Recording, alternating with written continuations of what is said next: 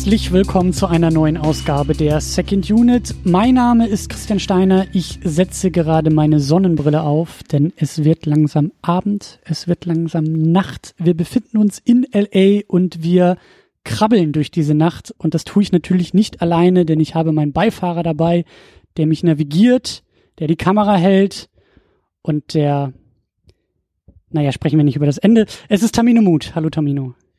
Schön, dass die Rollen gleich so klar verteilt werden hier, dass die Machtverhältnisse auch klargestellt sind. Ja. ja hallo, hallo, zusammen, auch von mir. Ich habe, ich habe dir doch im Bewerbungsgespräch gesagt, dass das eine wahnsinnige Karrierechance für dich heute ist, als unbezahlter Praktikant hier in diesem aufstrebenden Business namens Video Production News Mitglied und Teilnehmer sein zu können. Und das wird sehr, sehr gut für deine Karriere.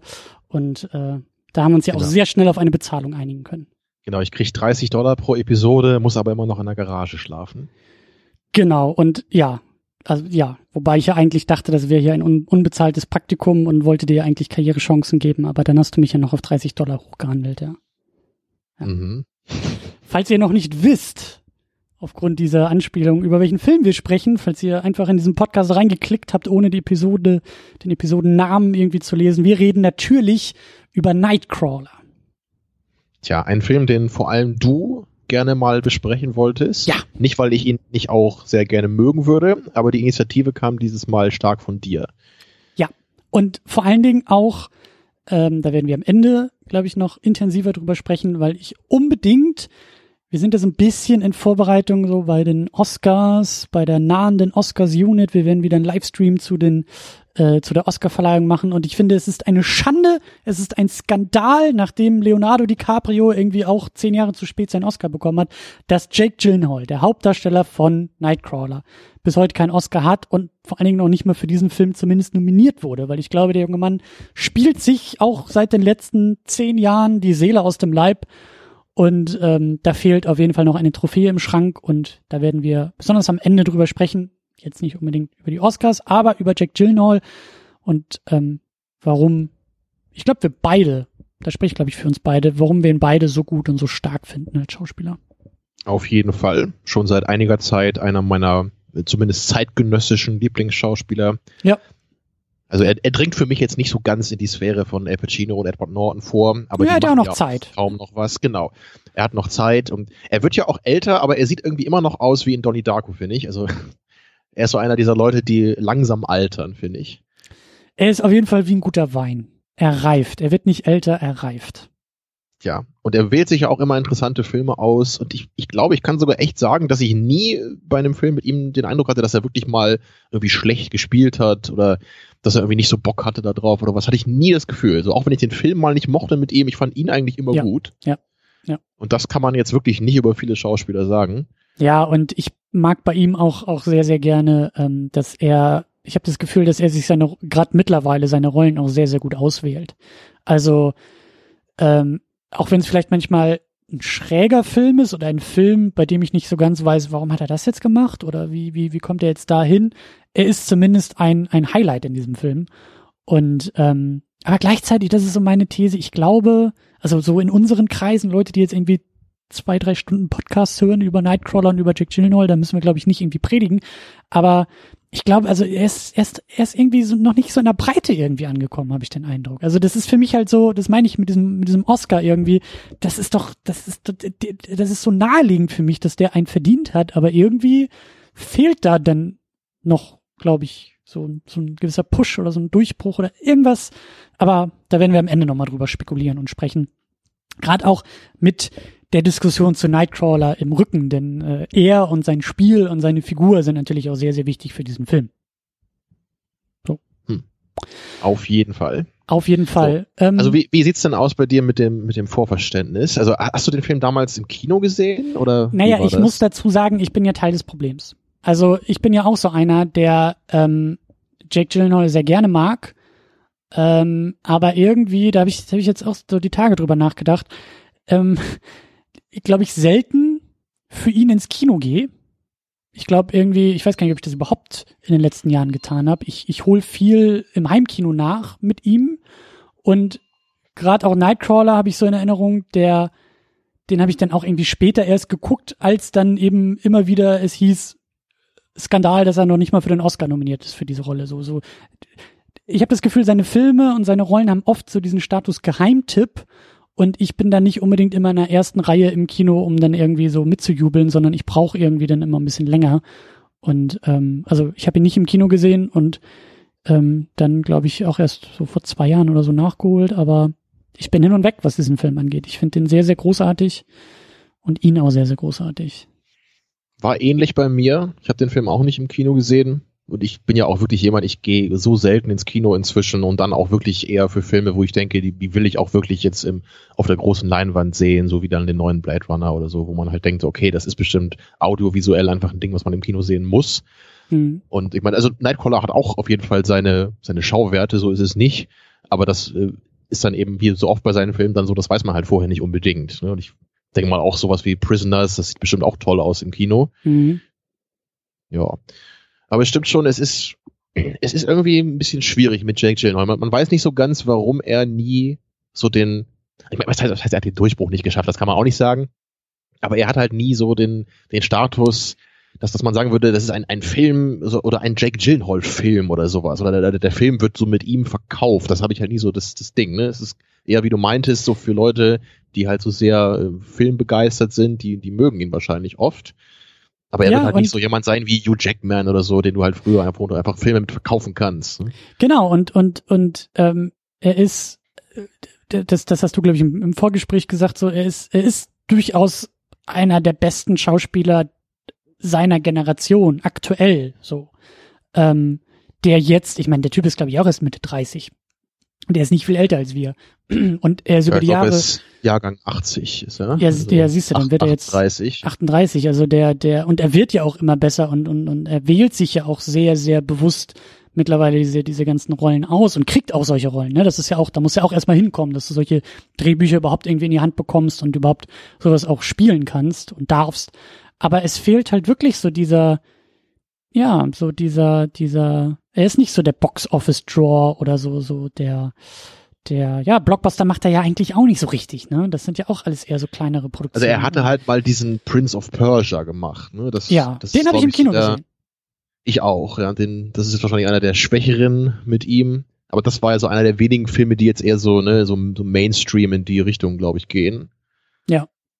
Aber hat auch nicht so gut geklappt, ne? Das Ding war jetzt eher ein Flop und dann danach ja. ist er, glaube ich, viel mehr in diese in diese Charakterrollen auch auch gegangen und hat sich da, glaube ich, so sein sein Nest ja. gebaut. Aber ja. das war dann vielleicht einmal so, okay, ich muss jetzt einmal irgendwie meine Hypothek abbezahlen und jetzt kann ich wieder ein bisschen Kunst machen. ja. ja. Sei es ihm gegönnt, wenn es so war. Ja. Aber genau, bevor wir noch so richtig einsteigen, habe ich ja noch eine kleine, äh, wie sagt man, einen kleinen eine kleine Abzweigung, die ich noch gehen möchte. Ich möchte zumindest ganz kurz nochmal Danke sagen in Richtung Patreon. Da gibt's ja die ganz lange Liste mittlerweile bei uns immer am Ende in den Credits. Aber an dieser Stelle möchte ich nochmal ganz lieb Danke sagen an Rike The Midlist und Gian Ferrari Stefan. Diesmal wenig zwei Leute, denn die haben äh, mir Harry Potter Bücher und Blu-rays zugeschickt. Einfach so, weil sie es können und ähm, weil ich es gut finde. Und äh, habe ich dir, glaube ich, auch noch, oder doch, habe ich dir erzählt über Silvester, glaube ich. Ne? Ich fange jetzt an, die Bücher zu lesen, die Harry Potter Bücher genau, jetzt, das hattest du erwähnt, ja. Genau, ich bin jetzt dabei, die Bücher nochmal äh, nachzuholen und dann eben auch nochmal die Filme direkt danach zu gucken. Also immer ein Buch, wenn das Buch durch ist, gucke ich einen Film hinterher. Und das geht eben auch ganz besonders über äh, Rike The Midlist und Gian Ferrari Stefan, die mir da was zugeschickt haben. Und vielen, vielen Dank an dieser Stelle. Und danach kannst du dann nochmal die ganzen Podcasts hören und dann ja. denkst du, oh mein Gott, wie unwissend war ich denn hier noch? Äh, ja, aber ich habe auch überlegt, mir dann irgendwann nochmal die deutschen Hörspiele von Rufus Beck äh, vorlesen zu lassen. Oder Hörbücher. Hörbücher, Entschuldigung, Hörbücher. Und dann habe ich gehört, dass Stephen Fry die englischen Hörbücher macht, so dass ich die dann eigentlich auch irgendwann nochmal hören muss. Also ich glaube, so die, die sind nächsten auch in Ordnung. Also ich muss ja sagen, ich bin ein absoluter Rufus Beck-Fan, wie er das macht. Aber es ist halt nicht jedermanns Ding, weil er eben sehr stark auch die einzelnen Stimmen hervorhebt. Und der, der Stephen Fry, der macht das ein bisschen traditioneller so im also, Stil. Also ich habe hier schon in der WG bei der Mitbewohnerin die Hörbücher von Rufus Beck so äh, nebenbei mitgehört. So, das dringt mal so durch in den Flur. Äh, gefällt mir auf jeden Fall. Also das, ähm, da glaube ich schon, dass ich, dass ich mir das geben werde. Was ich sagen will ist, ich glaube, ich werde so die nächsten, sagen wir mal, fünf bis zehn Jahre mit Harry Potter noch gut zu tun haben. Deine zweite Jugend. Ja, Lieber. Die erste richtige dann. Lieber spät als gar nicht oder so. Ja. Gut. Aber zurück zu Nightcrawler, zurück zu Jake Gyllenhaal und wir sollten vielleicht erstmal ein wenig mit dem Plot äh, anfangen, weil, also wie immer gehe ich davon aus, dass ihr diesen Film geguckt habt oder kennt oder keine Probleme mit Spoilern habt, aber ne, wir brauchen ja erstmal so ein bisschen Grundlage, um den Film zu packen und vor allen Dingen auch um den guten Jake Gyllenhaal in diesem Film zu packen. Kriegst du das auf die Reihe, nochmal zu rekapitulieren, was der gute Louis Bloom in Nightcrawler macht? Gucken wir mal. Ja. Ja, unser Louis oder Lou ist eine, ja, also man kann schon sagen, er ist ein Soziopath, glaube ich. Er, er lebt wahrscheinlich irgendwo alleine in seiner kleinen, düsteren Wohnung und versucht irgendwie an Geld zu kommen. Zu Beginn des Films macht er das wahrscheinlich so durch alle möglichen Wege, die ihm gerade so einfallen. Wir, wir sehen am Anfang, wie er irgendwo Metall klaut auf so einem Schrottplatz und das dann verkauft, aber irgendwie merkt, okay, das bringt mich jetzt irgendwie nicht weiter und der Typ will auch mich hier nicht fest anstellen, weil er mich halt irgendwie nur für einen Dieb und Abschaum hält. Tja, und dann fährt er über die Autobahn und dann sieht er einen Unfall, wie gerade und wie gerade ein paar ja, gierige Aasgeier von den Medien natürlich äh, das ausschlachten für ihre News-Coverage. Und dann denkt er sich, hey, das ist doch genau das Richtige für mich. Die das natürlich auch so denken würden, ja. Ich bin auch so ein Parasit. Genau. Und dann sehen wir langsam, wie er eben anfang, anfängt, sich in dieser Profession weiterzuentwickeln. Natürlich erst fliegt er ein bisschen auf die Nase, wie das immer so ist, weil er am Anfang nur mit seinem eigenen, mit seinem schrottigen Wagen und seinem äh, Camcorder sich da irgendwo ne, von Unfall zu Unfall schleicht. Aber es zeichnet ihm eben aus, dass er ähm, ein bisschen weiter äh, zu gehen bereit ist als andere Leute. Und dadurch schafft er es dann eben etwas aufzusteigen in, in diese Richtung. Ja, und kann sich dann irgendwann auch einen kleinen äh, Assistant leisten und einen besseren Wagen und beginnt dann langsam eine auch eine kleine Beziehung, wenn man es so nennen möchte, ähm, aufzubauen mit äh, einer, mit einem hohen Tier von der, von, von so einer Nachrichten, von so, von so einem Sender. Mhm. Ja, und das Ganze spitzt sich dann eben immer weiter zu und am Ende äh, muss er dann eben oder will er noch viel weiter gehen, als das jeder normale Mensch eben tun würde, nämlich dass er eben nicht mehr nur noch selber äh, beobachtet, sondern immer mehr auch äh, aktiv eingreift in das Geschehen, um es eben noch besser und noch toller aufbereiten zu können für, für seine Berichte. Tja, und das, das Ganze endet dann eben damit, dass sein, sein Partner sogar angeschossen wird und dann, glaube ich, sogar stirbt. Ne? Mhm. Sein, nicht sein Partner. Es ist sein Angestellter. Ja, äh, richtig, richtig. Das war jetzt sehr flapsig formuliert. Da legt er, glaube ich, da würde Lou jetzt ganz großen Wert drauf legen. Genau, das dachte ich auch gerade, ja. Da hätte Lou mir natürlich sofort eine Ohrfeige gegeben. Nee, das Obwohl, nicht. Er hätte sehr er hätte damit gedroht vielleicht. Sehr eloquent hätte er sich ausgedrückt und hätte sehr vehement darauf bestanden, dass das jetzt richtig gestellt wird. Tja. Ja. Creepiger Film, muss man noch dazu sagen. Also der, der Film ja. versucht eben sehr stark und oft auch, auch den Zuschauer so aus seiner Comfortzone rauszubewegen was natürlich auch am Thema liegt. Und das, das Ganze ist auch sehr interessant, weil man eben so noch nicht so viele Filme kennt, die jetzt in diese Richtung gehen. Also direkt einen Film über, ja, wie, wie nennt man sowas überhaupt? Ja, es ist, es ist halt irgendwie ein Reporter, aber er ist ja eigentlich kein richtiger Reporter. Ne? Er hat, glaube ich, nicht mal einen hm. Presseausweis, oder? Naja, er also ist, was, was, was genau ist er? ist er? Ja, er Unfall. ist ein, ein Aasgeier. Ja. ja, ja. Ich sag ja, Parasit so, dass das war so mein Gedanke. Er ist irgendwie, er hat so was Parasitäres, finde ich. Also er, er nährt sich aus dem Leid mhm. der anderen und dann fängt er eben auch an, das noch ein bisschen zu beeinflussen und vielleicht auch zu verursachen und ähm, damit er noch besser mit der Kamera draufhalten kann. Aber was ich auch so interessant fand, ähm, ich weiß gar nicht, wo ich das gelesen habe, das war irgendwo, glaube ich, ich weiß nicht, ob das Jake Gyllenhaal gesagt hat oder der Regisseur gesagt hat, aber irgendjemand aus dem Filmteam hat gesagt, das ist eine Erfolgsgeschichte.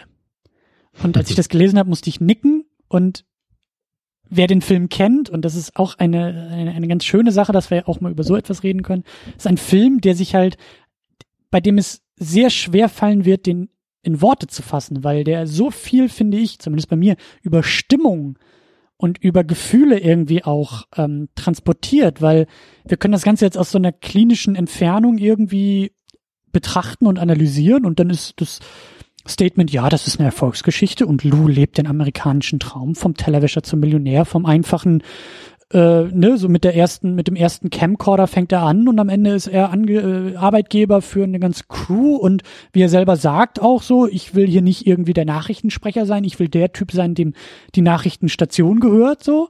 Ähm, das trifft alles zu auf den Film, aber dann guckst du den Film und merkst jedes Mal, dass in den entscheidenden Situationen, dass der ein krasses Unwohlsein, zumindest bei mir auslöst, weil Lou ist ein sehr sympathischer Soziopath, der halt echt widerliche Dinge tut, aber der Film das halt als Erfolg verkauft. Also als etwas Positives irgendwie auch zumindest oberflächlich darstellt und inszeniert. Und das finde ich ist sehr, sehr toll bei diesem Film, dass der neben Jack Gyllenhaal, der großartig spielt, auch in diesen Motiven und in der Inszenierung einfach, ja, also den muss man auch ein bisschen aufmerksamer gucken, weil, wie gesagt, oberflächlich gesehen ist das, ist das, ja, ist das irgendwie was anderes, als unter der Oberfläche, glaube ich, glaube ich, ausgesagt werden will oder, oder, oder, ja. Genau, es ist eben auch eine Satire und in gewisser genau. Weise auch eine schwarze Komödie.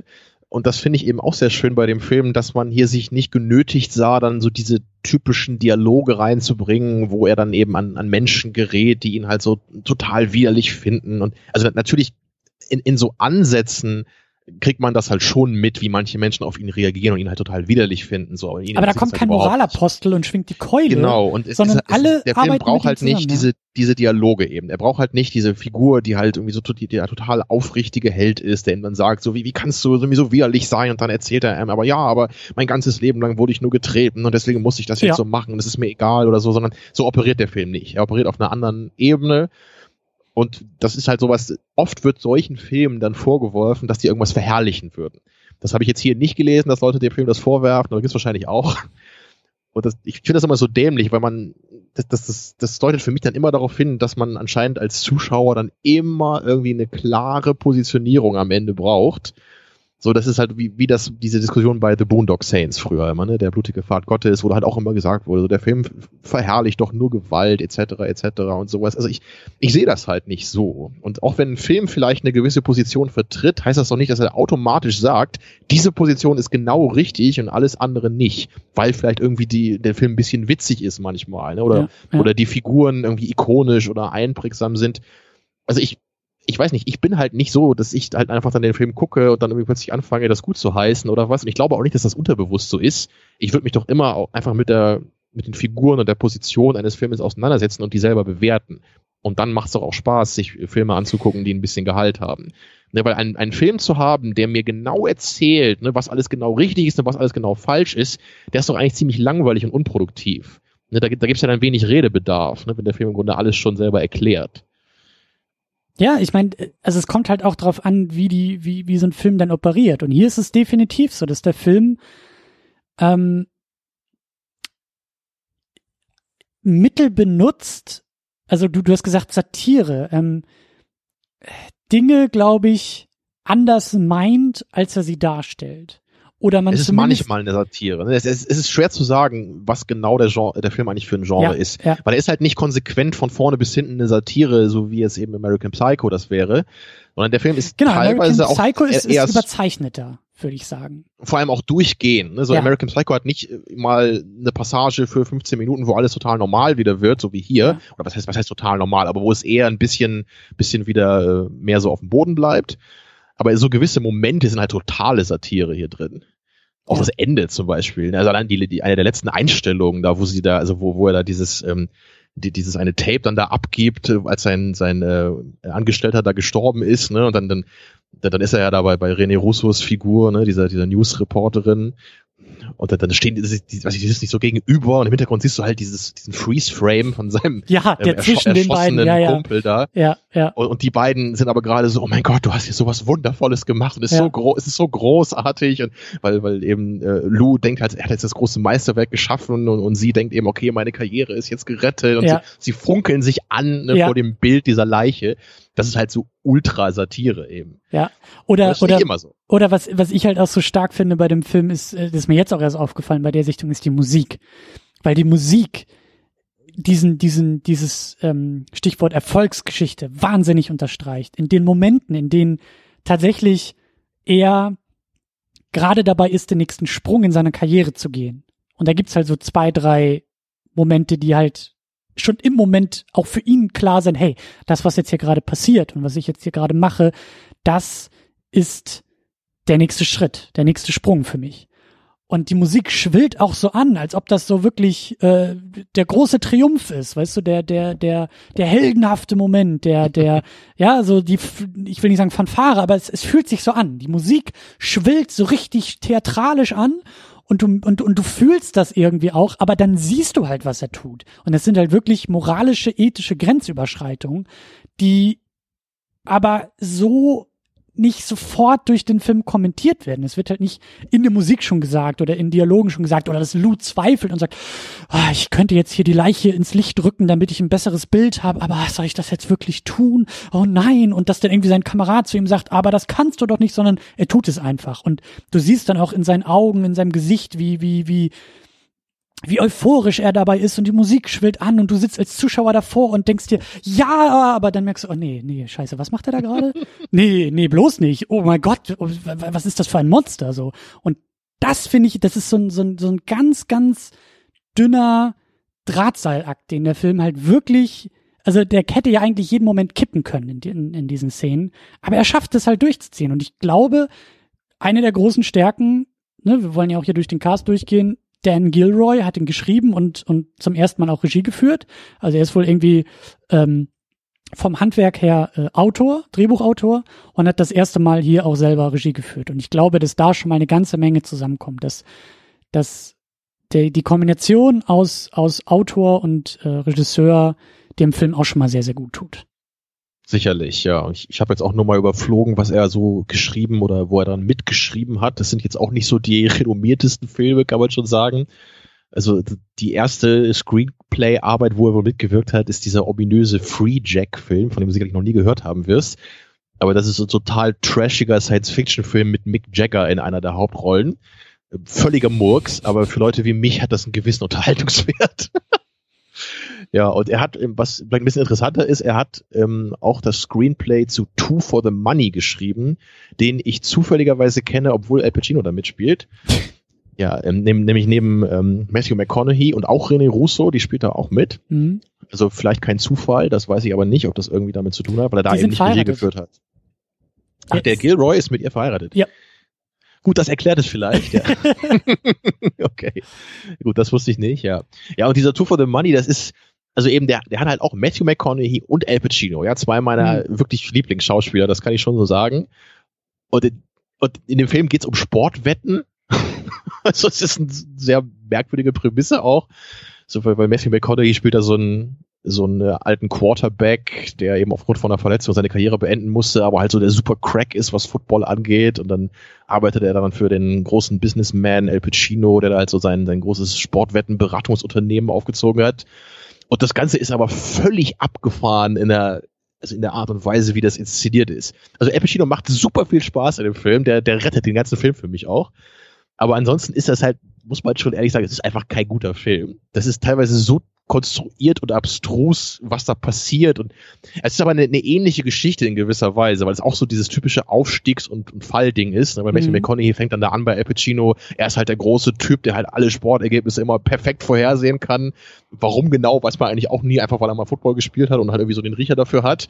Und dann ist so das typische Ding in der Mitte des Films, fängt er dann plötzlich an, irgendwie, weil er irgendwie keinen Bock mehr darauf hat. Und dann verliebt er sich irgendwie auch in René Russo, glaube ich, die eigentlich mit Al Pacino zusammen ist. Und dann geht plötzlich alles in Bach runter. Und er liegt irgendwie immer nur noch falsch bei jeder Prognose und das interessiert ihn überhaupt nicht. Und es ist halt so, so total einseitig. Ne? Also in der ersten Hälfte super einseitig in die andere Richtung, in die eine Richtung und dann in der zweiten total einseitig in die andere Richtung. Und das, naja. Also ich finde den Film durchaus sehenswert, weil er einfach irgendwie unterhaltsam ist und Al Pacino eine super Performance hinlegt und auch jede Menge einprägsame kleine Momente hat. Aber so richtig toll ist das Ganze nicht. Also da ist Nightcrawler schon eine andere Liga jetzt so als Gesamtkunstwerk. Ja. Ja, und ansonsten hat er halt echt noch so bei ein paar Sachen mitgearbeitet, wie Born Legacy und Story von Real Steel lese ich hier. Also nicht so die Filme, wo man sagt so, wow, die haben das Kino neu erfunden. Also naja, also der, der Film kam eben irgendwie ein bisschen aus dem Nichts, wollte ich damit nur sagen. Also zwar ist das jemand, der schon lange in Hollywood irgendwie mitgearbeitet hat, ja. aber er hat eben nie vorher was directed. und dann halt gleich so einen Film zu machen, wo man das Gefühl hat, so der, der ist halt wirklich gut durchdacht und er passt auch in, in jeder Hinsicht zusammen. Ne? Da hast du halt wirklich ein Skript und eine Audiovisualität und du hast einen Darsteller, so in der Hauptrolle, der perfekt passt. Das wirkt für mich jetzt kein Stück wie so ein Erstlingswerk hier. Ja, das ist sehr kompetent und routiniert und, und ähm, ja, auf jeden Fall. So, und dann haben wir noch ein paar andere Darsteller, allen voran natürlich Riz Ahmed, spricht man den, glaube ich, aus. Ich weiß nicht genau, wie man es ausspricht. Riz, genau. Oder wie ich ihn nenne, Mr. Tentakelmonster, was in der Vorgespräch schon für etwas Verwirrung gesorgt hat bei dir. Ja, also das ist der, der, ich glaube, wie hieß er, Brody, Bodie, Booty aus Rogue One? Der genau, doch der, dieser, dieser, dieser Pilot, der in dieser einen Szene von diesem Tentakelmonster irgendwie hypnotisiert wird oder, oder dieses Tentakelmonster versucht irgendwie seine Gedanken zu lesen. Ja, das ist, das und ist natürlich. Und dann wird ja erst so gesagt, ne, so, oh, hier, wenn das irgendwie so ein Tentakelmonster mit dir macht, dann kannst du den Verstand verlieren. Und danach ist er auch so ein bisschen verwirrt, aber so, so nach zwei Tagen ist schon anscheinend alles wieder gut. Ne? Ja, das aber wird das, nie wieder thematisiert. Das ist auch das, was du dir gemerkt hast. Wenn Tentakelmonster irgendwie dabei sind, dann ist Tamino sofort sofort dabei. Ja, ich habe mir das vor allem gemerkt, weil es ja in Episode 7 auch schon so ein komisches Tentakelmonster gab. Und ich frage mich immer, seit wann Tentakelmonster irgendwie Pflicht sind in Star Wars-Filmen. Und ja, es gab auch eins in Episode 4 in dem Müllcontainer-Ding da. Ja, das stimmt. Schön, dass du dir die Frage und die, den, den Kommentar, den Internetkommentar schon gleich selber, selber lieferst. Man ähm, könnte vielleicht auch sagen, dass diese, diese Sandgrube mit Zähnen auch so Tentakel hat in Episode 6. Also vielleicht ist es doch etwas, was eigentlich Hat sie das nicht bei der Special Edition noch bekommen? Kam da nicht irgendwie noch mehr so? Egal. Aber Riz Ahmed, ich mag den sehr, sehr gerne. Ich habe den hier wirklich äh, lieben gelernt. Also er spielt ja nur eine eher kleinere Rolle als Rick, als eben sein Angestellter, der dann ja auch für irgendwie die große Geschichte auch, ähm, wie sagt man, ins Messer läuft, in die Kugel läuft. Ähm, What is it with Ricks? ja, das war das aber ein anderer. wahrscheinlich niemand verstehen, außer den Hardcore-Nerds. Das, das, das war aber ein anderer Kontext. Ähm, ich, ich, ich mag ihn als Schauspieler sehr gerne. Ich kenne leider noch ein bisschen zu wenig. Ich kenne ihn hier. Ich, ich mag diesen, diesen sehr bedröppelten, sehr, also ich habe großes Mitleid mit, mit, mit dieser Figur, mit Rick. Ähm, ich glaube, viele haben das und ich glaube, dass das auch so ein bisschen so der emotionale Ausgleich ist zu dieser Kaltblütigkeit von Lou. Ich glaube, die Figur ist auch sehr wichtig in diesem Zusammenspiel, so auch für uns als Zuschauer, um, um halt irgendwas Emotionales ähm, als Anker irgendwie auch zu haben in dem Film. Und äh, ich mag ihn sehr gerne. Also ich, ich will mir auch unbedingt diese, diese Miniserie noch angucken, The Night Of. Da hat er irgendwie, glaube ich, auch Golden Globe und Emmy und so schon bekommen.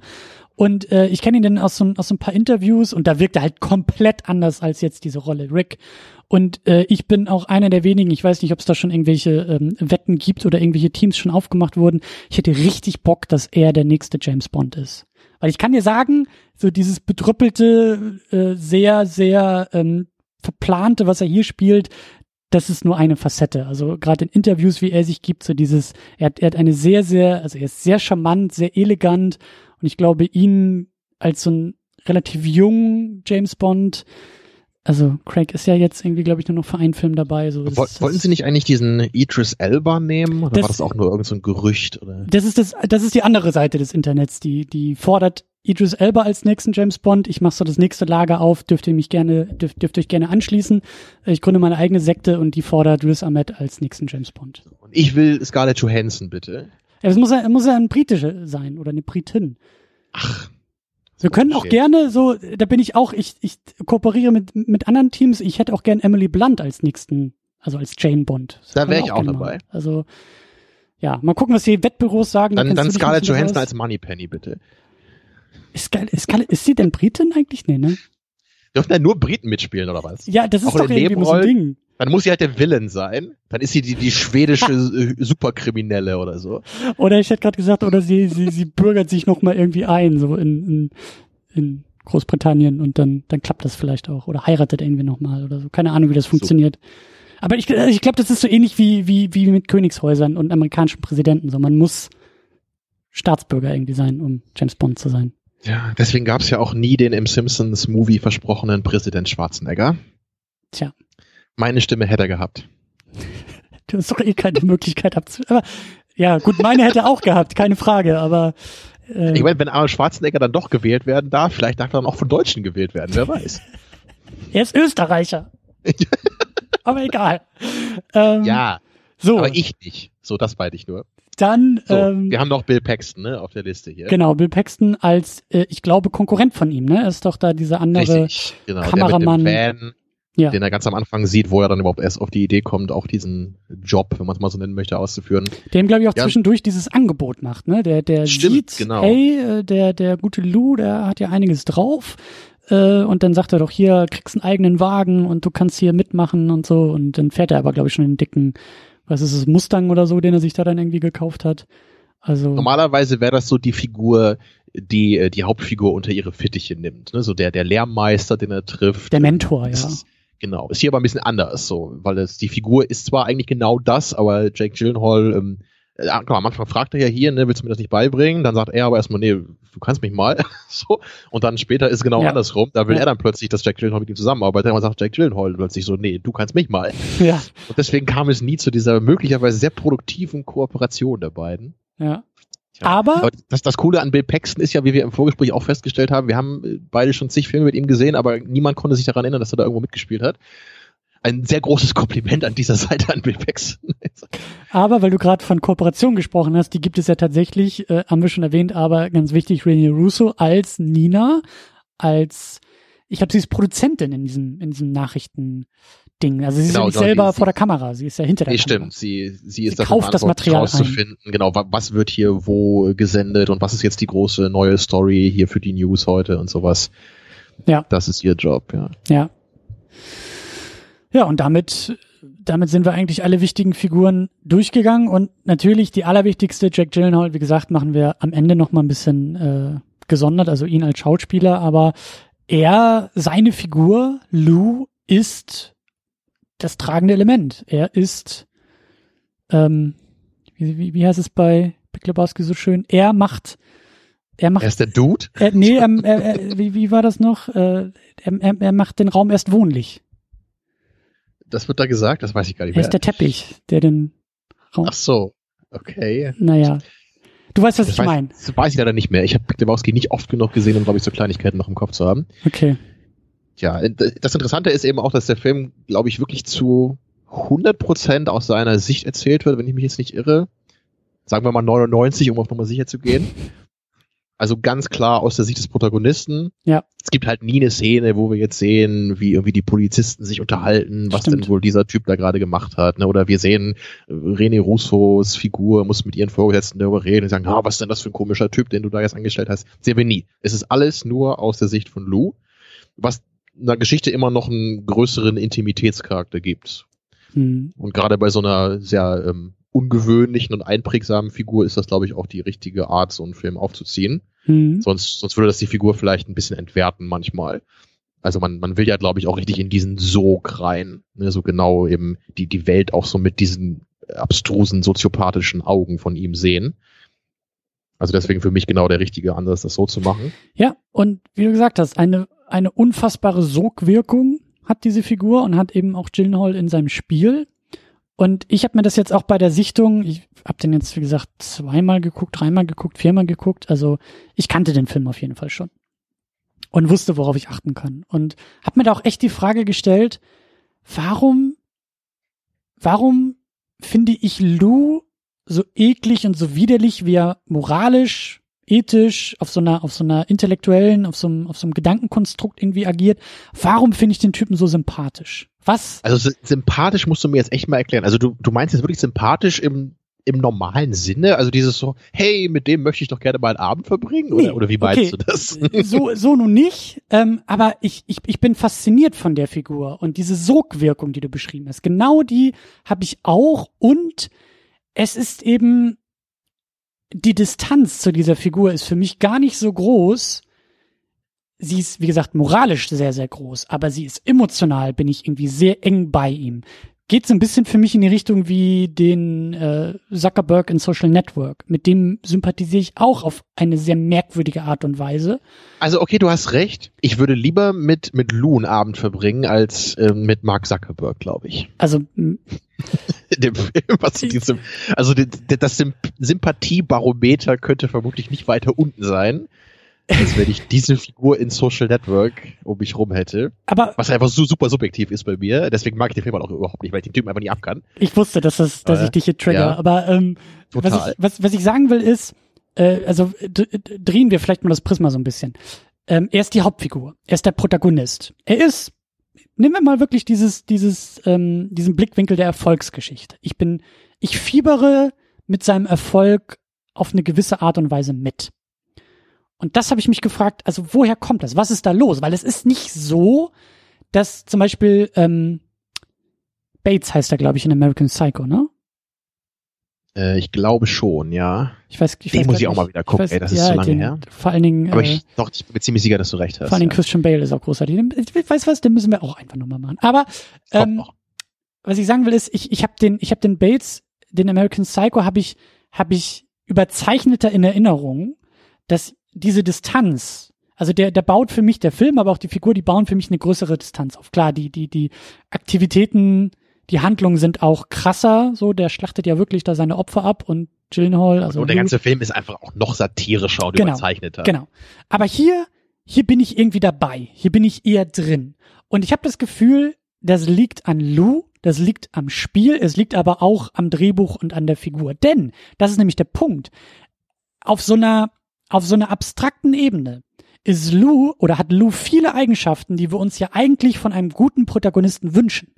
Es ist so ein bisschen dieses, dieses Underdog-Prinzip zum Beispiel, was du ja auch beschrieben hast am Anfang. Er ist eigentlich so ein, so ein Taugenichts, so ein kleiner Gauner, ne? So wird er ja eingeführt. In der ersten Szene überfällt er da irgendwie so eine Baustelle und, und, und wieselt sich da so ein bisschen rein und durch und versucht dann ja irgendwie da bisschen Schrott zu klauen und klaut dann da irgendwie dem Nachtwächter noch die Uhr und die setzt er dann um und kriegt da ja, glaube ich, dann irgendwie ein bisschen Geld raus. Und das ist eher so dieses, er stellt sich dann ja auch bei dem einen Typen davor, wo er denn diesen Schrott irgendwie verkaufen will, ne? So nach dem Motto, äh, I'm a hard worker und ich lerne und ich lerne gerne. Und er stellt sich mit so einer fast schon unterwürfigen Position vor, dass ich erstmal anfange mit so einem gewissen Mitleid, dass ich sage, armer Kerl eigentlich. Der sitzt da allein in seiner Wohnung, hat er irgendwie nur seine Blume, die er irgendwie ab und an mit Wasser versorgt, hat niemanden um sich, aber ist gewieft, ist gewitzt, ähm, weiß Situationen für sich auszuspielen, so. Er ist, er ist so ein bisschen clever.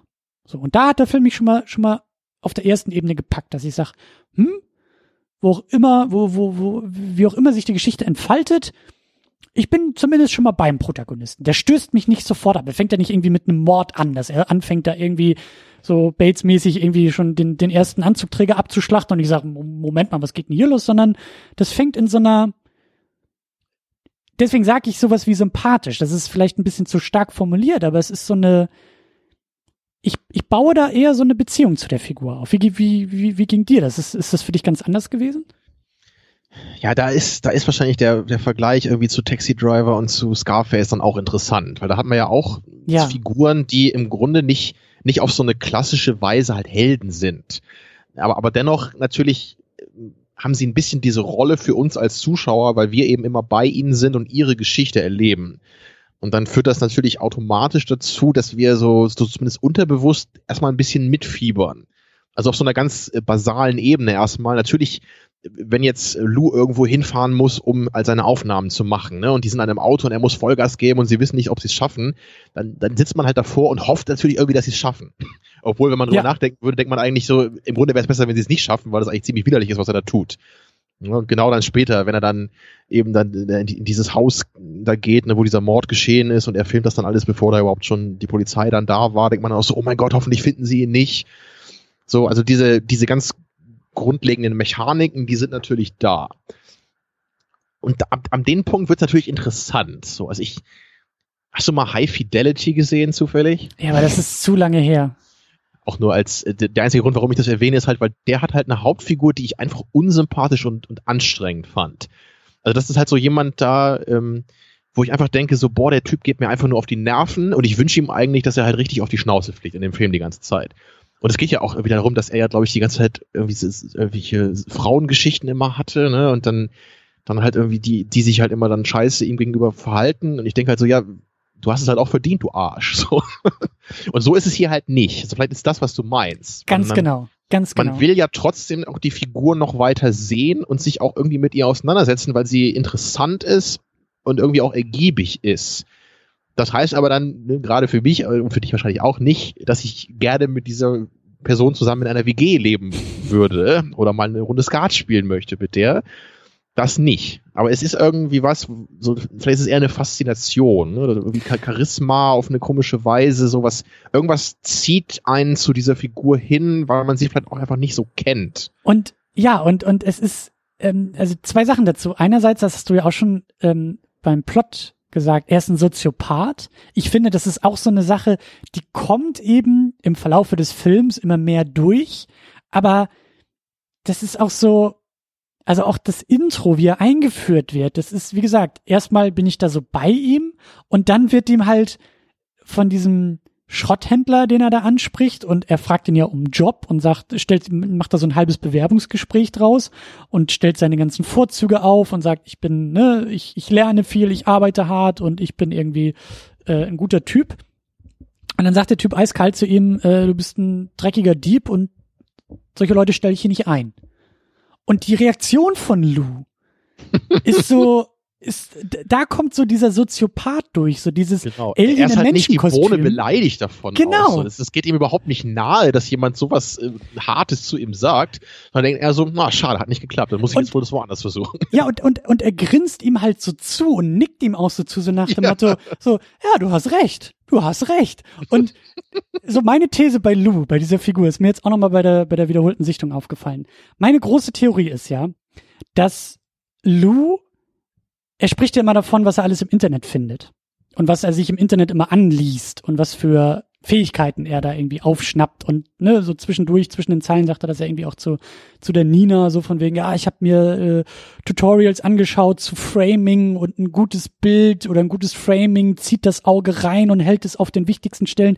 Ich glaube, dass er vor dem Start des Filmes, also wann auch immer, aber dass er immer wieder regelmäßig menschliches Verhalten googelt und so per Tutorial ja. sich erklären lässt, wie man in welcher Situation wie zu reagieren hat. genau so, das dachte ich auch bei, beim wie, Schauen jetzt nochmal bei der zweiten Sichtung, weil das halt ganz oft auch in diesen Dialogen mit, mit seinem Angestellten ne, so ja. durchkommt. Ja. Dieses so, ich, ich, also es fängt auch gleich so an, ne? Dieses so hier, äh, verkauf dich doch mal hier, ne? Warum sollte ich dich einstellen? Also so, die, er hat so dieses typische äh, prototypische Bewerbungsgespräch halt irgendwo assimiliert ja. online und, und ruft das jetzt so ab. Ja. Ne, so das erwarten irgendwie Leute von ihren Angestellten.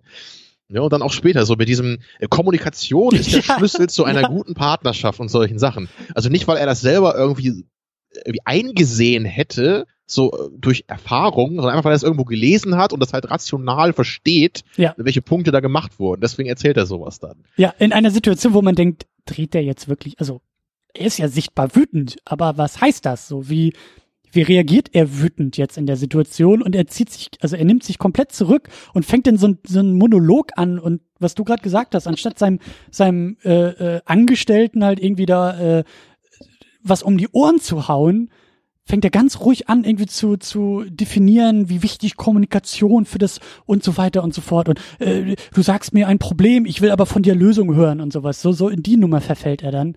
Und das, das, das meine ich, das sind so diese Momente, und das fasziniert mich aber auch so sehr an dieser Figur, dass er halt so unerwartet reagiert und er ist so, das ist auch das Spannende, finde ich, bei ihm. Ja, er ist ein Soziopath, aber er ist halt irgendwie, er ist so zu 90 Prozent Mensch.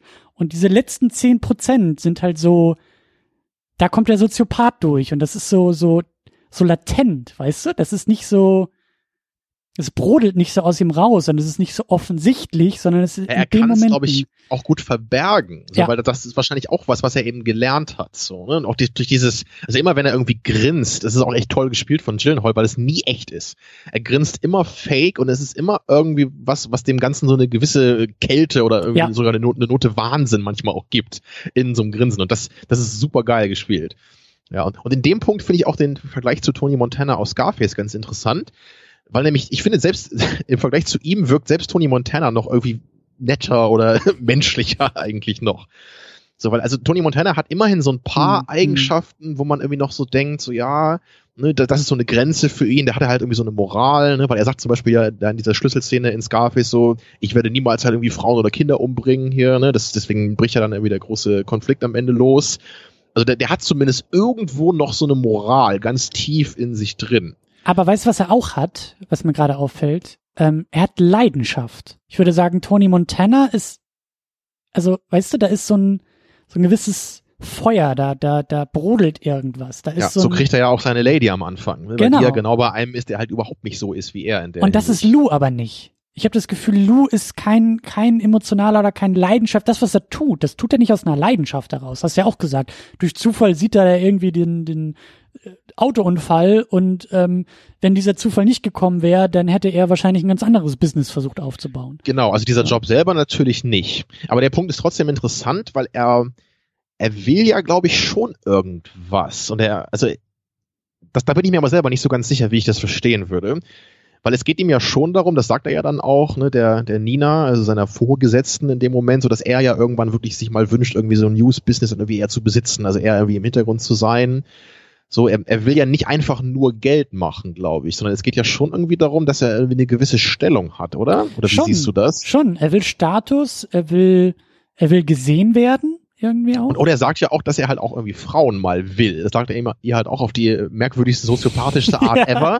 Aber er scheint ja auch sowas zu wollen. Das sagt er sogar. Da, ist ja sogar relativ klar damals so ein I, Aber I auch da, that. das ist so der Punkt. Weißt du, ich glaube auch, weil er das in so einem YouTube-Tutorial mal gehört hat, dass ein Mensch, also ein Mann gerne Frauen begehrt und vielleicht eine Familie hätte oder sowas. Liebe. So, das kennt er auch nur als Theorie. Das will er, glaube ich, nicht aus sich selbst heraus oder aus einer Leidenschaft heraus, sondern das fühlt sich alles bei ihm wie so Notwendigkeiten an. Weißt du? Er braucht ein besseres Kameraequipment, um sich ein besseres Auto leisten zu können, um dann eine eigene Firma zu gründen. Da, Mhm. das, das ist alles für mich so, so, ja, Notwendigkeit und so eine gewisse Logik. So. Aber das ist keine Leidenschaft. Das ist kein, kein, also ja klar, er ist mit Antrieb bei der Sache so. Er macht das nicht, nicht, nicht komplett kalt oder so, aber er ist halt, ich, ich habe das Gefühl, er ist so unemotional dabei. Es gibt diesen einen Wutausbruch im Badezimmer, der da, der, der, der für mich eigentlich so der, der größte Ausreißer ist in dem Film, weil ja, sonst, als zum ersten Mal nämlich mal irgendwie was nicht klappt Ja. bei seinem Aufstieg. Ja, Ja, also vielleicht kann ich da mal kurz meinen kleinen Kritikblock oder Kritik-Fragezeichen-Block, so nenne ich ihn heute mal, einschieben, weil das genau damit zu tun hat.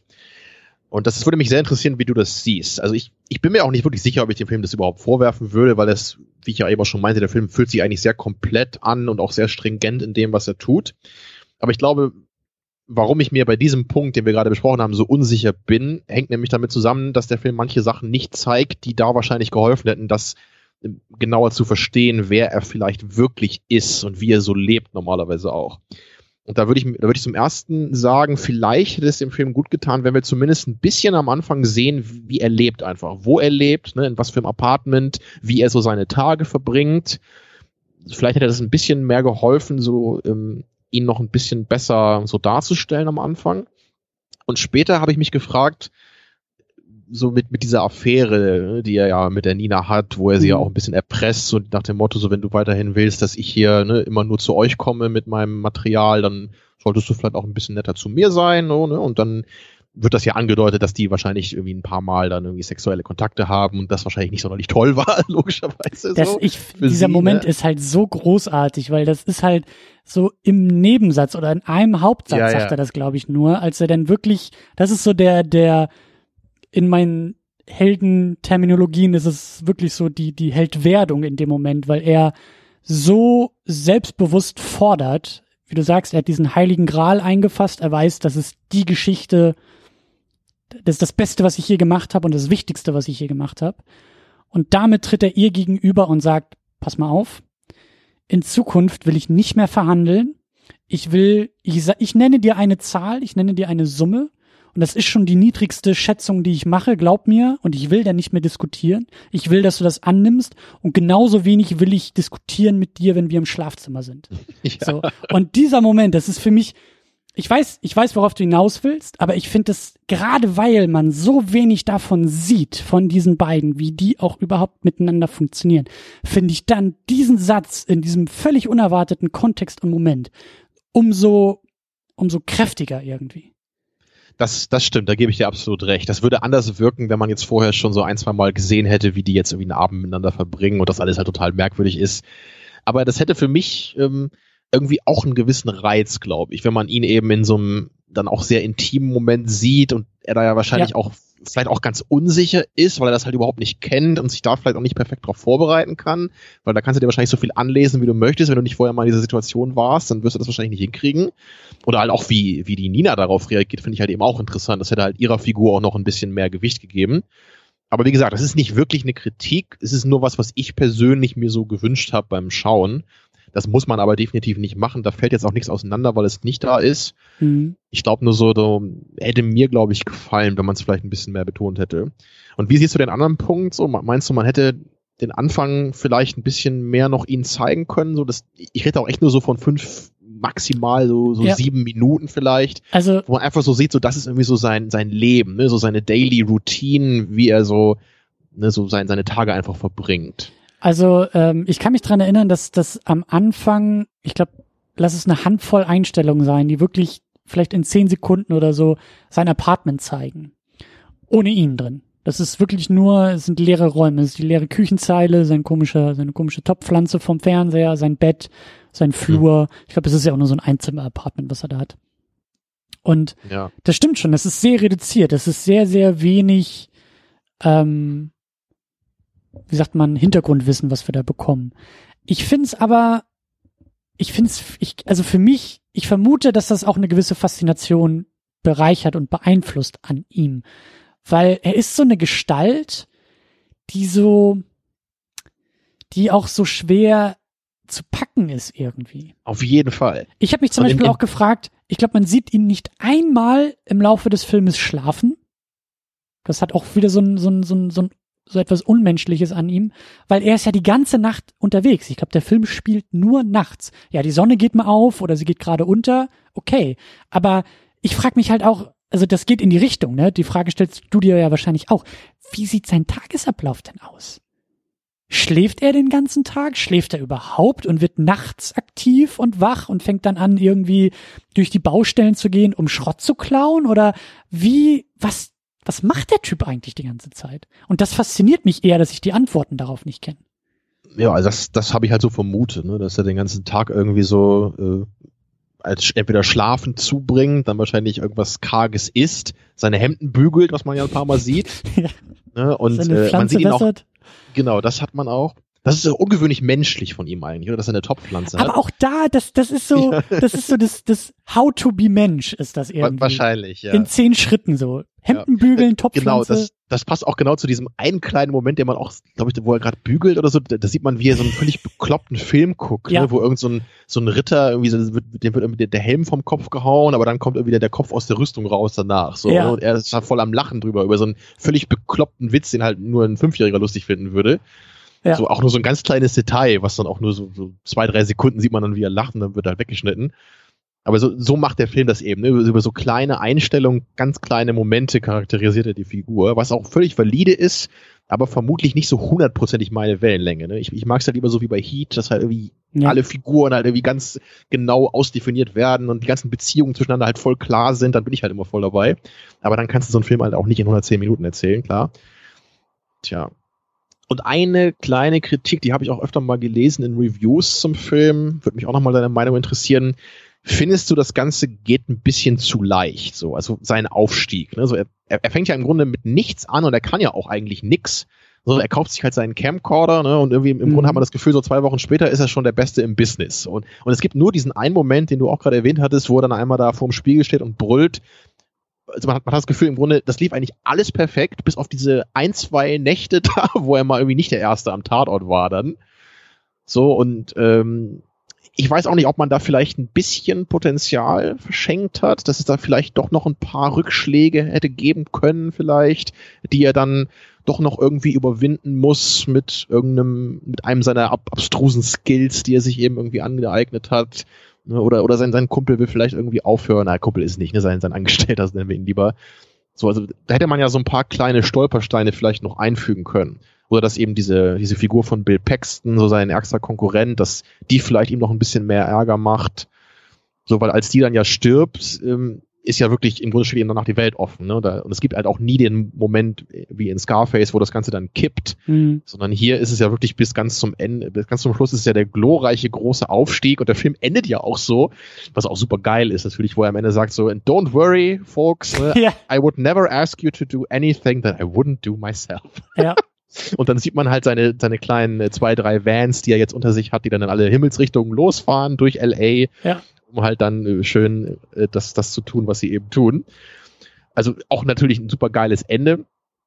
Aber es ist schon, ich weiß nicht, wie, wie siehst du das? Hättest du dir da mehr, mehr Stolpersteine gewünscht in seinem Aufstieg? Das, das ist es ja. Also ich bin mittlerweile immer mehr so auf dem Trichter bei, bei solchen Sachen. Also ich ähm, habe das vor allen Dingen bei La La Land so in Erinnerung.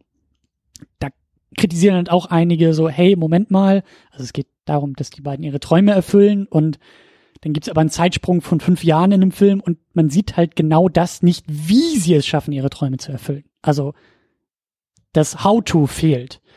Und ich glaube, also es fehlt halt in dem Film. Und hier fehlen halt auch so ein paar, wie du sagst, Stolpersteine. Ich, mein Argument ist, glaube ich, immer mehr bei solchen Sachen, dass ich dann wohlwollend dem Film gegenüber sage, okay, dann geht's vielleicht auch gar nicht darum. Ich würde nicht sagen, also diese Erfolgsgeschichte liegt ja vor, liegt ja vor. Das äh, sagen die Produzenten selber, das sehen wir auch da drin.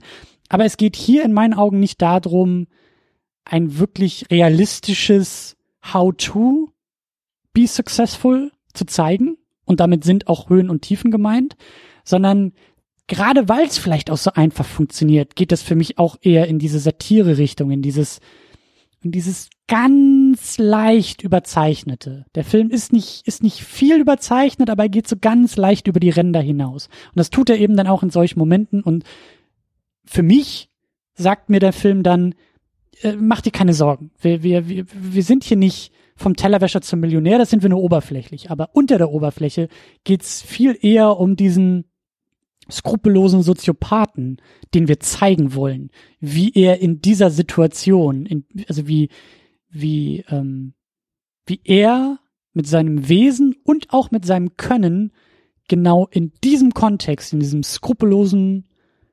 Nachrichtenbusiness glänzen kann. Darum geht's eher, um diese Aussage, nicht um dieses, wie genau schafft er das eigentlich. Das ist sehr unrealistisch. Das ist wirklich sehr, da hast du auch recht, das ist, das ist viel zu, viel zu einfach und viel zu problemlos. Auch diese Ermittler, die da, die da so reinkommen, ne? Das ist ja auch so ein, so ein Ding, wo ich auch sagen würde. Also wenn wir das jetzt mal, wenn wir das jetzt mal realistisch und wortwörtlich uns anschauen, dann ist das auch totaler Quatsch, dass diese Polizeiermittler ihn da irgendwie nicht dingfest machen können, also ähm, aller spätestens am Ende. Ne? Also bei dem Einbruch, da könnte man ja vielleicht sagen, okay, er hat sich dann irgendwie noch da rausreden können.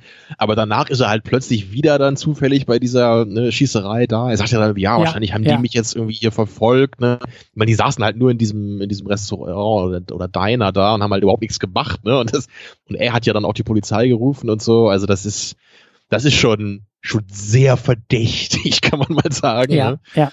Ja, aber das, da hast du auch genau recht. Der Film ist auch nicht realistisch in dieser Weise. Ne? Auch wie diese, diese einzelnen Newsstationen da mit den Nachrichten umgehen, das ist ja auch überzeichnet. So ganz so wird's in der Realität halt auch nicht laufen, dass da einfach so völlig problemlos solche Sachen dann irgendwie gezeigt werden. Auch können, an den Tatorten. Meins Wissens, ja. Also auch an den Tatorten, wie, wie, wie, kann ich mir auch nicht vorstellen, dass das so einfach funktioniert und dass er auch, also spätestens wenn er da mit seinem, mit seinem Mustang durch die Gegend fährt, so, dann muss er doch stadtbekannt sein bei der Polizei, die auch sagen, hey, wenn der Bekloppte da mit seinem Sportwagen wiederkommt, ähm, den weisen wir aber mal deutlich in die Schranken so. Ne? Ja, aber gewisse ja, Rechte hat man ja ne, als Reporter dann. Klar, aber, aber da ist ja wieder so die Frage, ist er halt überhaupt ein richtiger Reporter? Hat er überhaupt mal irgendwie dann einen Presseausweis bekommen? Das, sowas zeigt der Film auch gar nicht und er lottet das nicht, ja. weil wahrscheinlich genau wie du sagst, darum geht's eigentlich nicht. Ganz genau. So, dass das soll man eben so hinnehmen. Ne? Man, es geht halt eher darum, wie weit er persönlich bereit ist zu gehen und wie er dann eben auch selber irgendwann anfängt, ne, immer mehr und schrittweise das halt auch selber mit zu manipulieren sogar.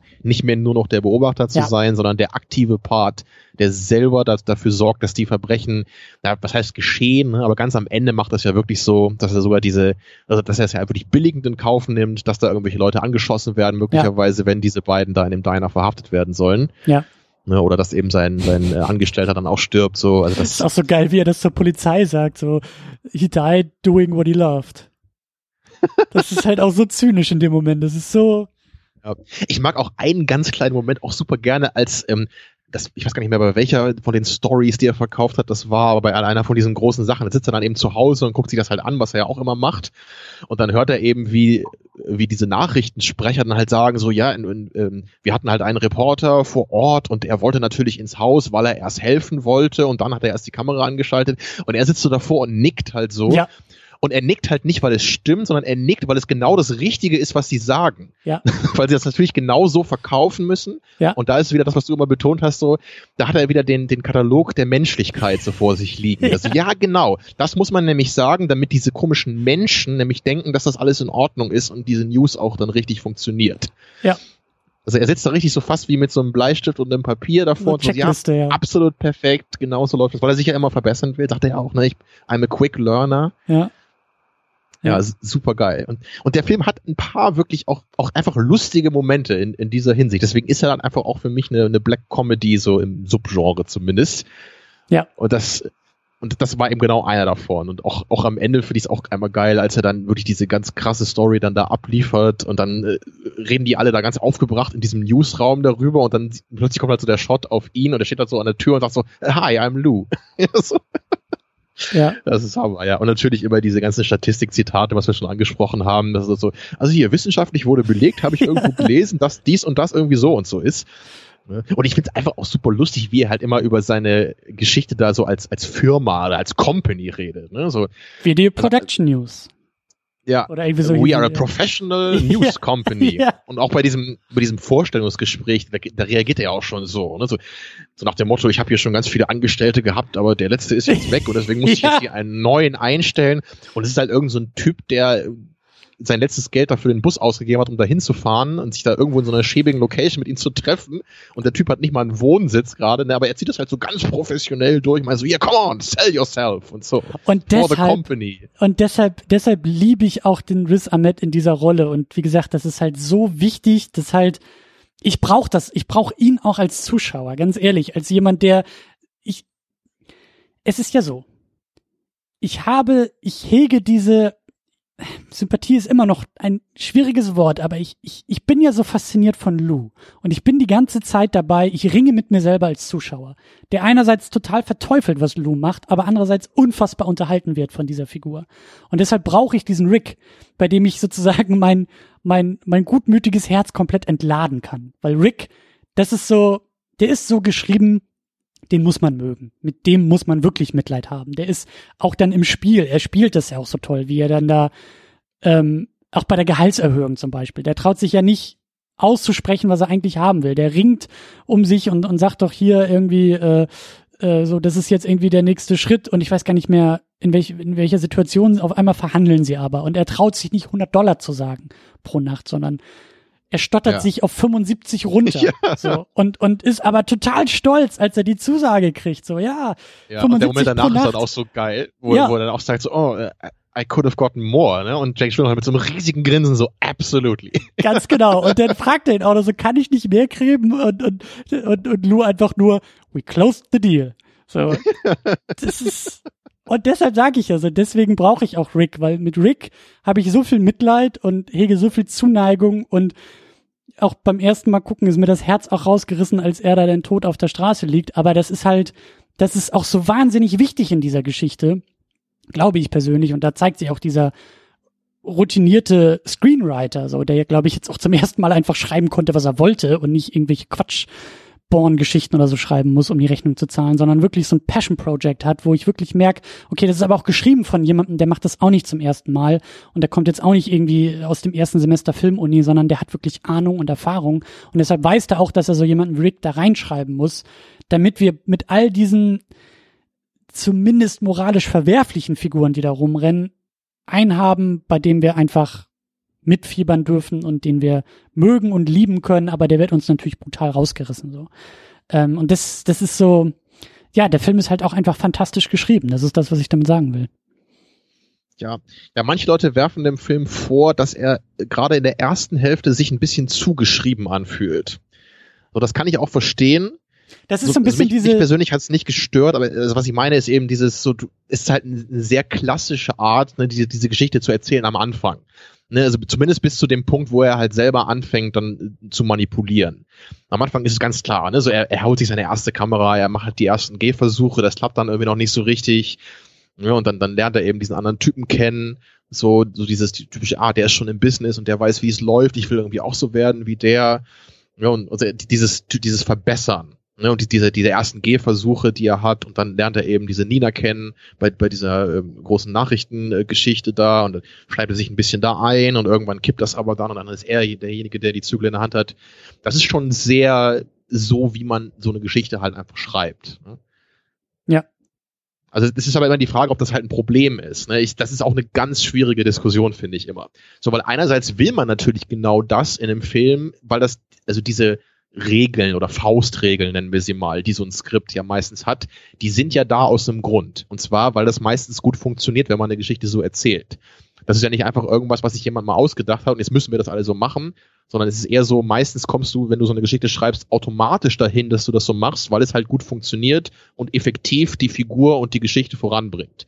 Aber gleichzeitig ist es immer gefährlich, wenn du das halt zu deutlich in deinem Film irgendwie hast, dann fangen die Leute plötzlich an, so die Zuschauer zu merken, ah, das, Ne, ah, die Szene ist halt nur da, weil die dies und das aussagen soll über die Figur. Ne? Und diese Figur ist auch nur da als Kontrast zu dieser anderen Figur und so weiter. Das ist halt schwierig. Ne? Sowas habe ich halt auch viel mehr wahrgenommen, ne? seit wir halt den Podcast machen und ich halt mehr auf sowas achte. Mhm. Und ich, ich weiß halt auch nicht, ob ich das wirklich schlecht finde also du kannst bei Scarface halt auch bei, im Grunde bei jeder Figur kannst du halt rausfinden, warum die in diesem Film ist und warum die so geschrieben ist, ne? weil die halt genau ein Kontrast zu Tony Montana ist in einer gewissen Art und Weise. Ne? Mhm. Sein, sein Kumpel will halt nur das Geld haben, weil er irgendwie an Frauen ran will. Dann hast du diesen ersten äh, Typen, der dann mit seiner späteren Frau verheiratet ist und der, dem geht's halt nur darum, dass er halt irgendwie locker sein Gangsterleben so lebt und der ist halt voll zufrieden mit dem, was er hat. Aber Tony Montana ist natürlich genau das Gegenteil, weil er halt immer weiter und weiter will. Ja, und dann hast du diesen kolumbianischen Drogenbaron, der halt dieser hyperprofessionelle, kaltblütige Typ ist, der Tony Montana gerne sein würde, aber am Ende nicht sein kann, weil er so verrückt ist, weißt du? Also ich kann jetzt halt bei jeder Figur sofort so runterbrechen, warum die halt so da drin ist.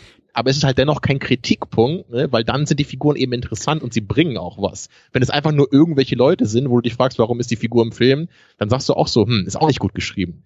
Also da geht's halt sehr genau darum, so, so diesen Fingerspitzengefühl zu haben als Writer. Ne? Ja. Und das Ganze eben wie eine kohärente Geschichte wirken zu lassen, aber trotzdem die einzelnen Figuren und auch so Abschnitte so dieser Heldenreise, die ja immer ein Protagonist irgendwie hat, so in dem Film oder meistens.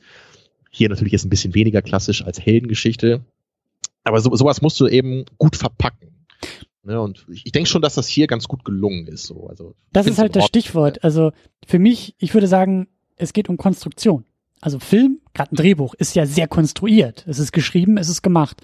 Und die Frage ist halt, ähm, das ist dann, glaube ich, auch so ein bisschen Geschmacksfrage, wie sehr möchtest du als Zuschauer spüren, dass das gerade ein Konstrukt ist?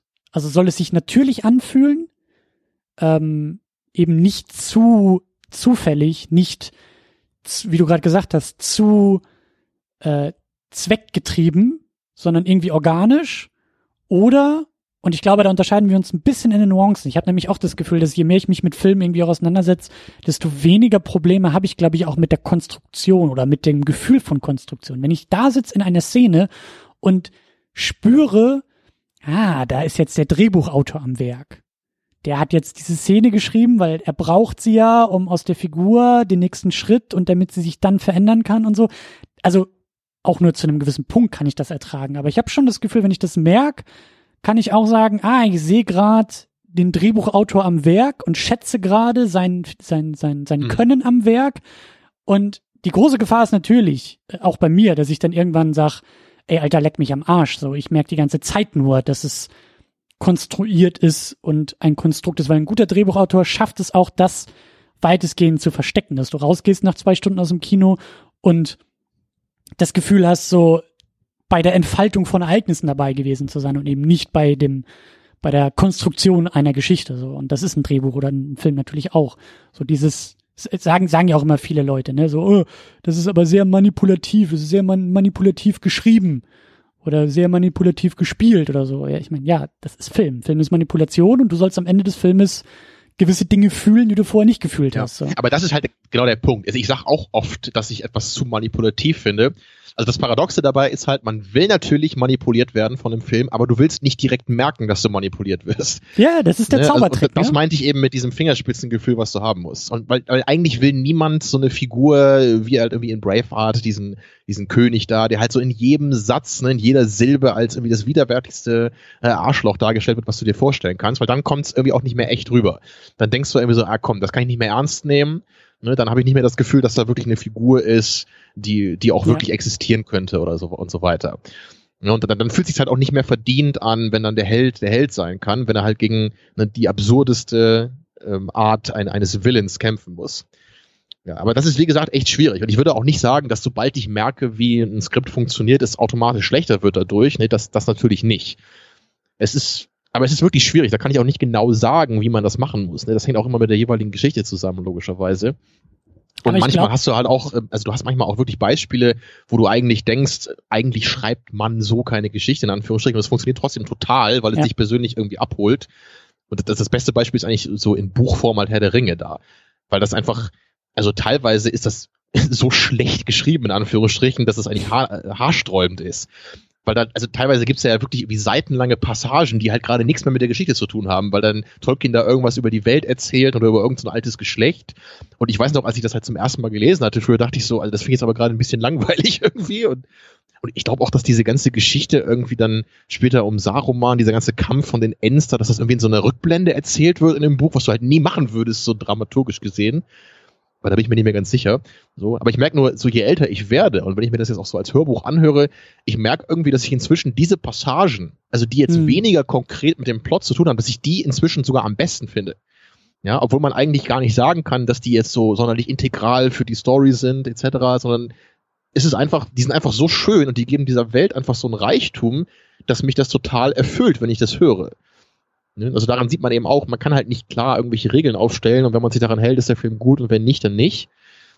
Ne? Es, ist, es ist halt einfach keine Wissenschaft. So, man muss da irgendwie ein Talent für haben, auch so ab einem gewissen Punkt. So. Kannst du dir gerade vorstellen, dass Lou, die Hauptfigur in diesem Film, ein total menschlich emotionales Drama inszenieren könnte?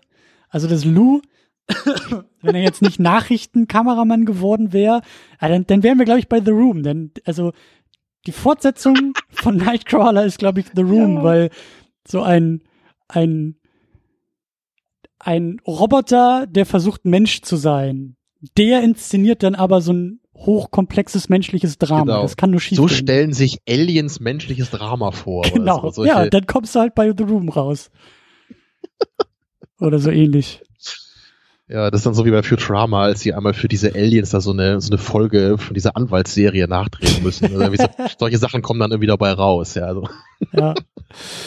So, jetzt wir ein bisschen abgedriftet hier, aber ist auch, auch eine spannende Frage einfach, weil das, das war jetzt eine ganz generelle Filmdiskussion. Mhm. Aber ich, also ich finde es wirklich, das ist echt eine philosophische Frage auch schon, was man auch so sogar auf andere Gebiete noch übertragen kann. Weil also auch manche Menschen sagen halt auch generell so in ihrem Leben, ne, so, so je mehr sie von ihrem Leben verstehen und so von den großen Fragen des Lebens, desto, desto mehr würde das Leben irgendwie den Reiz verlieren. Also sowas habe ich schon öfter mal gehört, so. Auch gerade in Bezug auf Religion und so weiter. Und also da, da bin ich halt ganz bei Neil deGrasse Tyson, den kennst du bestimmt, ne? Diesen mhm äh, Astrophysiker und äh, Populärwissenschaftler, kann man vielleicht ein bisschen sagen, so bei seinen Sachen, die er so abhält. Und, und er sagt da halt immer ganz klar, dass für ihn das halt überhaupt nicht so ist. Ne? Weil er, er meint halt immer, für ihn war es nie so, dass mit mit, mit seinem wachsenden Wissen, was halt so Astrophysik oder Physik im Allgemeinen angeht, ne? also dass er halt immer mehr und mehr verstanden hat, wie die Welt funktioniert, was sie ausmacht, ne? nach welchen Regeln sie anscheinend funktioniert, dass es bei ihm nie so war, dass es dadurch irgendwie den Reiz ne? oder diese, diese Magie, die Faszination verloren hätte, sondern er meint, es war eher mehr für ihn. Ne? So, also es, es muss halt nicht so sein, dass nur weil du etwas verstehst, automatisch dadurch ne, die Faszination verloren ginge. Du kannst dich halt immer noch genauso an diesem ganzen Apparat oder wie du es nennen möchtest, ne, was das Universum ist, kannst du dich immer noch erfreuen an seiner Komplexität oder Staunen. an diesen konkreten Sachen. Ja, also dieses Staunen, das geht halt nicht weg, nicht notwendigerweise weg, kann man vielleicht sagen, wenn du mehr Verständnis, mehr Wissen hast. Und das finde ich eigentlich eine sehr, sehr schöne Weltsicht, die ich genau auch so predigen würde. Mhm. Also nicht sagen, ich, ich mache mir lieber weniger Gedanken, dann hat die Welt noch einen größeren Reiz, um es ganz platt zu sagen. Also, nee, das ist doch überhaupt nicht so. Wir wollen doch so viel erkennen und so viel verstehen, wie wir wollen, aber trotzdem noch die Liebe zu unserer Welt irgendwie behalten, ja. Mensch, Tamino, in dir, in dir steckt, ja überhaupt nicht nach mir gerade, ja. Nee, in Mensch, dir steckt ein Poet, also wo kommt das denn her? Aber ja, natürlich, du hast da vollkommen recht. Also das, das äh, ist, glaube ich, auch einer der Gründe, was dich so in, in die Philosophie getrieben hat, oder? So dieses ja, auf jeden Fall. Ja. mehr wissen wollen, äh, den Prozess dabei genießen, des Lernens, so. Das kann ich auch aus eigener Erfahrung sagen. Ich meine, guck dir das Ding jetzt hier an. Wir sind kurz vorm sechsten Jubiläum. Ich glaube, im April oder so ist es soweit. Ähm, wir machen das jetzt ja auch schon ziemlich lange. Und wie wir auch gerade eben gesagt haben, ne, uns fallen neue Dinge auf in Filmen, weil wir geübt sind zu gucken und drüber zu reden und zu beobachten. Aber es ist ja nicht so, also mit, mit jedem Punkt, den ich lerne, ob es jetzt Film oder, oder ganz andere Bereiche sind, so, merke ich ja auch immer noch, was ich halt nicht weiß und nicht verstehe und noch lernen muss. Und bin dadurch halt auch motiviert, weiterzumachen. So dieses, ne, so wie du sagst, nur weil ich etwas Neues weiß, entzauber ich damit nicht die Welt, sondern ähm, erweitere meine Welt eigentlich nur, um dann diese Grenze des Nichtwissens, des Nichtkennens, Nichtverstehens ein Stück zu verschieben, aber sie ist ja immer noch da. So, und der Ehrgeiz ist da, diese Grenze irgendwann komplett loszuwerden, was natürlich unmöglich ist, aber das ist das Schöne daran. Es ist ein immerwährender Prozess. So, du sagst es ja auch immer so scherzhaft, wir haben jetzt alle wichtigen Filme schon besprochen. Ähm, ist jetzt zum Glück nicht so. Und deswegen haben wir immer noch äh, Grund, weiter zu gucken und zu diskutieren. Tja. Mann, wie sind wir jetzt? Guck dir mal an, was dieser Film aus uns macht. Das ist äh, ja von Nightcrawler inspiriert worden. ja. ja. ähm, was für ein lebensbejahender Film. Ja. So, ich will aber noch mal kurz über die ähm, Audiovisualität sprechen. Das haben wir noch viel zu wenig Sehr gerne. Du hast kurz den Soundtrack, glaube ich, schon erwähnt. Ja, finde ich auch, ist interessant ist auch ein bisschen ungewöhnlich teilweise, ne? genau wie du meinst, weil er manchmal eben auch so gewisse Momente, die eigentlich total makaber sind, eben auch als, als heroisch klassifiziert durch den Soundtrack. Ja. Finde ich aber schön, hat halt auch ein bisschen was Skurriles, wieder was Satirisches, ja. mochte ich gerne. So, ich, also der, der war jetzt nicht herausragend für mich, der Score, aber ich fand, der hat gut funktioniert hier und eben manchmal durch diese etwas ähm, kontrastierende Methode auch durchaus einen Eindruck bei mir hinterlassen. Aber den Look, den fand ich wirklich sehr, sehr stark. Also ja. noch mehr als den Sound. So, da habe ich auch in manchen Reviews gelesen, äh, was natürlich klar ist bei so einem Look, dass das nicht jedermanns Ding ist, so, weil manche meinten eben, dass das sieht alles zu steril aus, zu kalt und dadurch auch ein bisschen zu unglaubwürdig und sie hätten es halt gerne dann ein bisschen dreckiger gehabt, ein bisschen glaubwürdiger, ein bisschen realistischer. So, und das, das ist halt auch nicht falsch, wenn ein Film diesen Weg geht, aber ich finde, dieser hier ist genauso angebracht und gerade eben wie wir ja auch schon eben meinten, der Film ist halt auch nicht so ganz realistisch, so, der ist eh ein bisschen überzeichnet und deswegen habe ich dann auch überhaupt kein Problem damit, wenn man sich halt für den sterilen, kalten Inszenation, äh, Inszenierungsstil äh, entscheidet, um eben auch hier den, die, ähm, die Methode des Kontrasts zu wählen. Wir sehen im Grunde schreckliche Dinge. Wir sehen eine Hauptfigur, die wenig menschliche Züge hat, die sich im Grunde mhm. überhaupt nicht dessen bewusst ist, was eigentlich gerade das Problem an ihren Handlungen sein könnte mhm. für viele andere Menschen, ja, die gar nicht weiß, was sowas wie Pietät ist oder Intimsphäre letztendlich. Und das Ganze wird eben, also einerseits eben dadurch kontrastiert, dass wir das Ganze in so kalt und kalten und glatten und klaren Bildern sehen. Aber gleichzeitig zeigt es eben auch so diese emotionale Kälte, finde ich, von der mhm. Hauptfigur.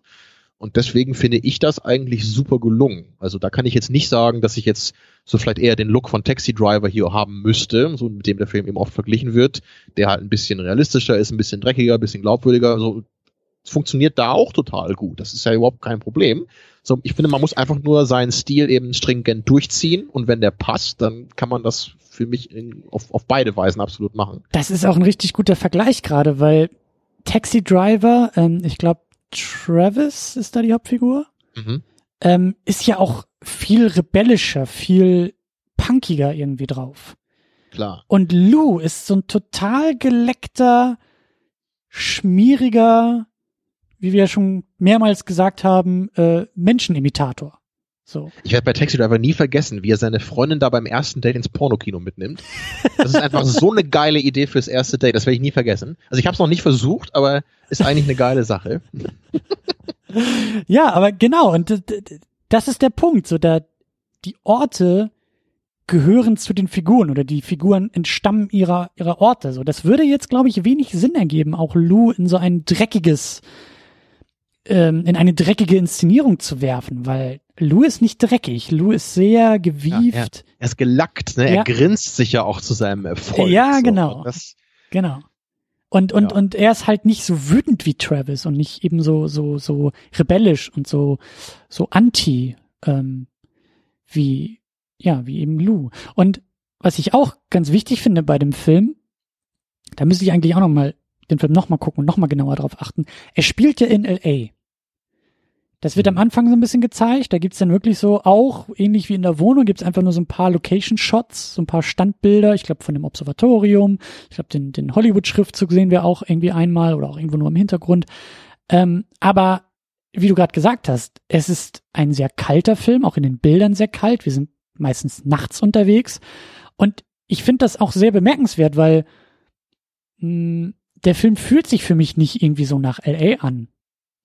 Und ich kann dir nicht so ganz sagen, warum. Also ich glaube, LA assoziiere ich eher eben mit Sonne, mit Wärme, vielleicht auch mit anderen Örtlichkeiten. Also du siehst ja sogar einmal, denke ich gerade dran, diesen, diese eine Einstellung, glaube ich, das glaube ich die einzige, die wirklich am, am Tag ist, wo Lou nämlich da an, an Venice Beach sitzt ja. ne, und, und dann, dann mit seiner dicken Sonnenbrille eben ja. da sitzt und er, und er fühlt sich halt wie der ultimative Fremdkörper an ja. in diesem Bild. Weil da ist nämlich eben dieses wunderschöne Venice Beach mit, mit diesem geschwungenen Radweg da und den Palmen, was man halt ganz klar kennt aus, aus Videospielen und ganz vielen Filmen und so. Und da sitzt er eben. Ne? Und das ist das Einzige, was wir von diesem LA eben sehen, ne? weil er eben da nicht hingehört. Wir sehen halt das, das äh, dunkle LA, ne? das LA bei Nacht, was in den äh, eher auf den äh, kleineren Straßen und Gassen spielt, wo die genau. Unfälle passieren etc., wo die Morde passieren. So da ist er ja meist unterwegs. Und auch nicht so, wir werden auch nicht mit Wahrzeichen bombardiert. Ne, das ist so das Ding. So Venice Beach haben wir auch mal kurz am Anfang, aber es ist halt nicht, weißt du, der große Showdown ist nicht irgendwie direkt vom Hollywood Sign oder so. Hollywood Auf den Buchstaben, ja, das wäre sehr schön gewesen. Ja. ja, oder oder weißt du Hollywood Boulevard oder sowas, das passiert alles gar oder das das findet eigentlich gar nicht statt. Also wir hören, glaube ich, öfter mal so ein paar Ortsteile und ne, so diese wohlhabenden Gegenden und so sind ja eher so ein Thema. Aber das finde ich halt auch ähm, ja zumindest bemerkenswert. Das, das, und daher kommt, glaube ich, auch ein gewisses Gefühl der Umgebung und eben auch, was sich denn in der Inszenierung ähm, auch äh, zeigt, dass es halt eben eher kälter ist. Es ist ein kaltes LA. Ein, ein ja. auch so ein bisschen unscheinbares LA. Aber LA ist einfach eine geile Stadt. So. Also jetzt nicht, äh, wahrscheinlich da zu leben ist bestimmt nicht so geil wegen Smog und Kriminalität etc.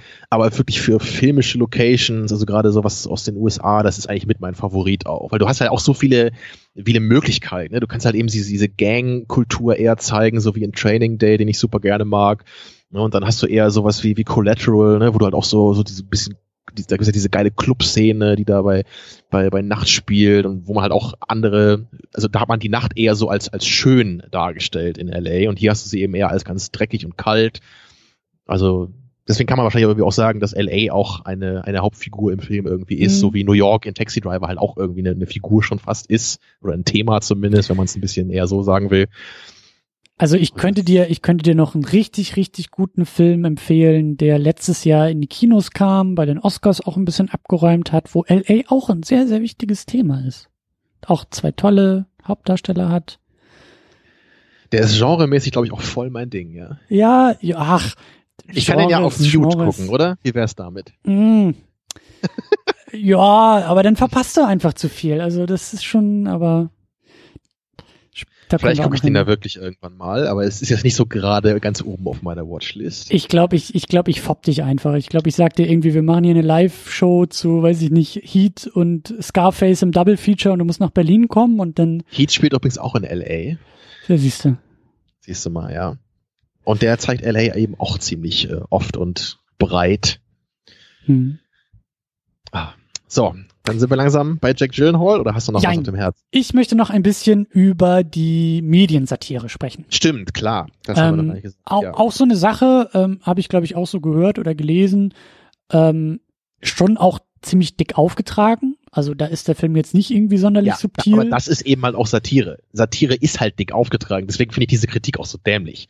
So, weil das ist so, das kannst du dem Film auch nicht vorwerfen. American Psycho, wenn du, stell dir mal vor, du sagst, ja, also American Psycho ist mir aber dick aufgetragen. Ich meine, wenn, wenn, du, wenn du American Psycho in, in unterschwellig machst, ist halt wirklich ein völlig anderer Film, der nichts mehr damit zu tun hat also das, ich meine, dieses Buch, das habe ich nicht gelesen, aber ich, ich kenne halt so ein paar Ausschnitte von. Und ich, ich weiß halt, also im Film gibt es ja auch so eine Szene, wo er einmal sagt, so mit, mit, mit was für ähm, Sachen er sich halt jeden Tag wäscht. Und das ist im Buch irgendwie mehrere Seiten lang, wo er halt diese ganzen Pflegeprodukte aufzählt. So. Das ist aber ganz schön dick aufgetragen gerade. Ja, that's the point. So. Oh, herrlich, Tamino, das tut gerade richtig gut, Dankeschön.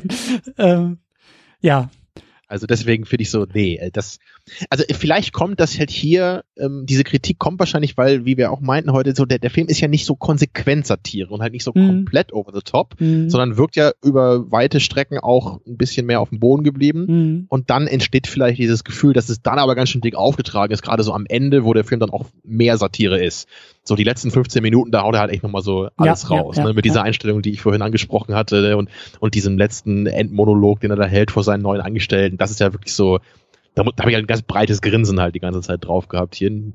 Obwohl der Film ja auch ein ernstes Thema hat, aber das ist eben auf so eine geile Art eben rüberge, rübergebracht. Ja. Ja, da hast recht. Also das äh, hätte ich jetzt so eigentlich auch schon am liebsten vielleicht nicht ganz so leidenschaftlich äh, ausgedrückt, aber ja, also ähm, ich finde auch nicht, also für mich ist es auch kein, kein, kein, also ja, stimmt schon, aber es ist kein, kein valider Kritikpunkt oder kein Kritikpunkt, der jetzt irgendwas an dem Film äh, zerstört oder so.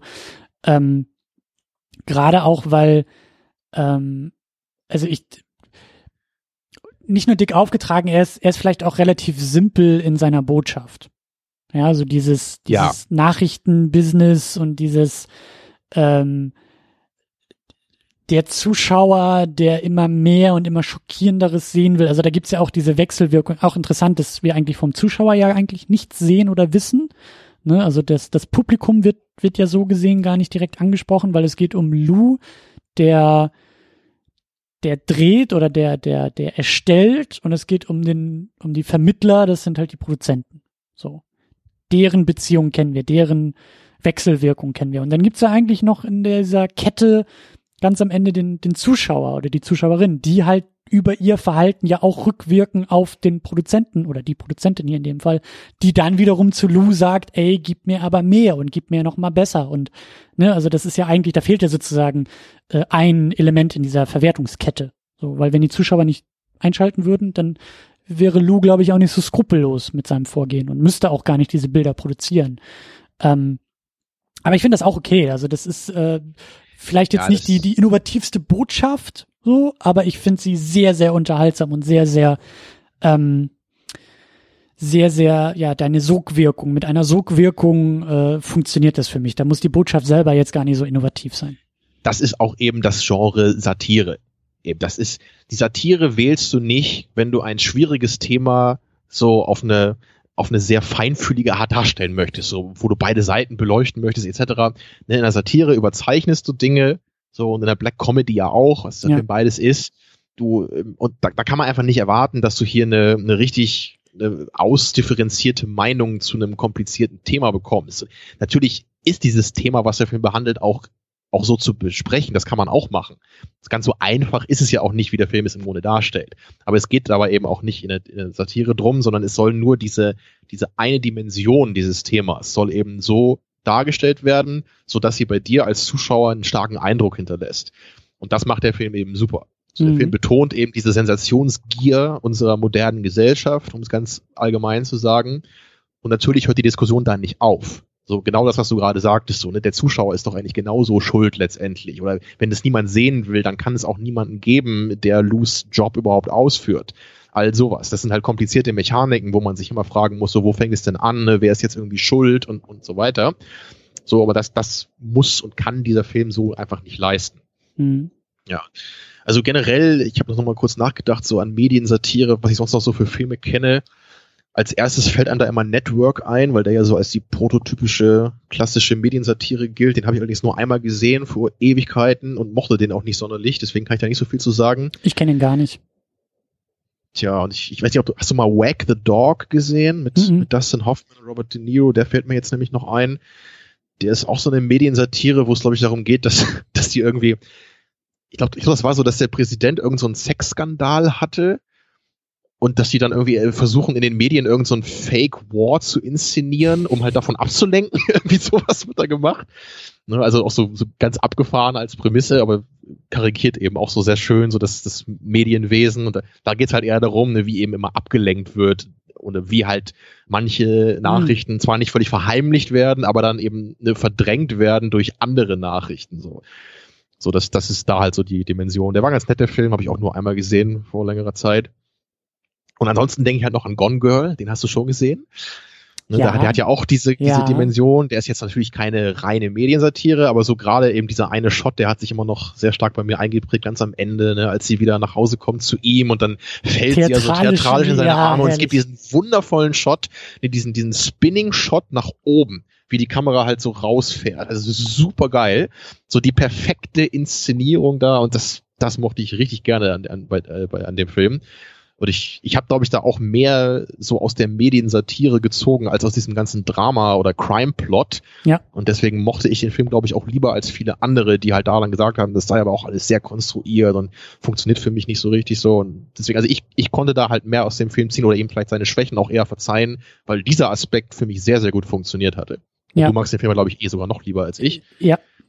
Der ist, der hat bei mir einen sehr, sehr hohen Stellenwert. Das hat für mich halt auch über diese, über diese Medienkomponente halt wahnsinnig gut funktioniert, weil ich bin halt schon in den Kinosaal reingegangen durch die Trailer und dachte, dieser Ben Affleck, der hat doch, der hat doch Dreck am Stecken, das muss doch, weil die Trailer ihn auch schon so, so inszeniert haben, weißt du, so, und der Film am Anfang ja auch. Und dann lernen wir ja, dass da vielleicht noch ein paar andere Seiten der Geschichte zu erwähnen sind und äh, ja, schönes Ding auf jeden Fall. Ja, an den, an den musste ich eigentlich auch denken. Ja. Der, der fiel mir jetzt nicht sofort ein, aber ich hatte da so einen im Hinterkopf, wenn ich dachte, ja.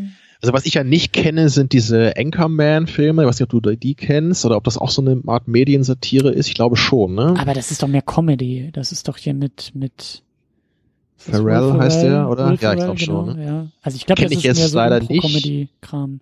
Aber geht's da nicht auch irgendwie darum, dass so dieses Newswesen so ein bisschen aufs Korn genommen wird? Oder? Also wie gesagt, ich kenn's nicht, ich weiß nicht, ich dachte aber, es ginge da irgendwie so darum. Kann sein, ich kenne die auch nicht. Ich habe die auch noch nicht gesehen. Aber ähm, ja, Gute Frage, also, was es da noch so also, gibt. Aber also würdest du definitiv sagen, dass das was ist, was dich generell schon interessiert bei einem Film? So, ich, wahrscheinlich schon, ne? weil du ja auch mit Medien in deinem ja. äh, beruflichen Leben eh immer zu tun hast. Ne? Ja, ja, also auch hier ähm, äh, mag ich mag ich auch diese Komponente und eigentlich auch ähm, ich ich mag auch so ein bisschen dieses in Anführungszeichen Oldschool Element der TV-Nachrichten.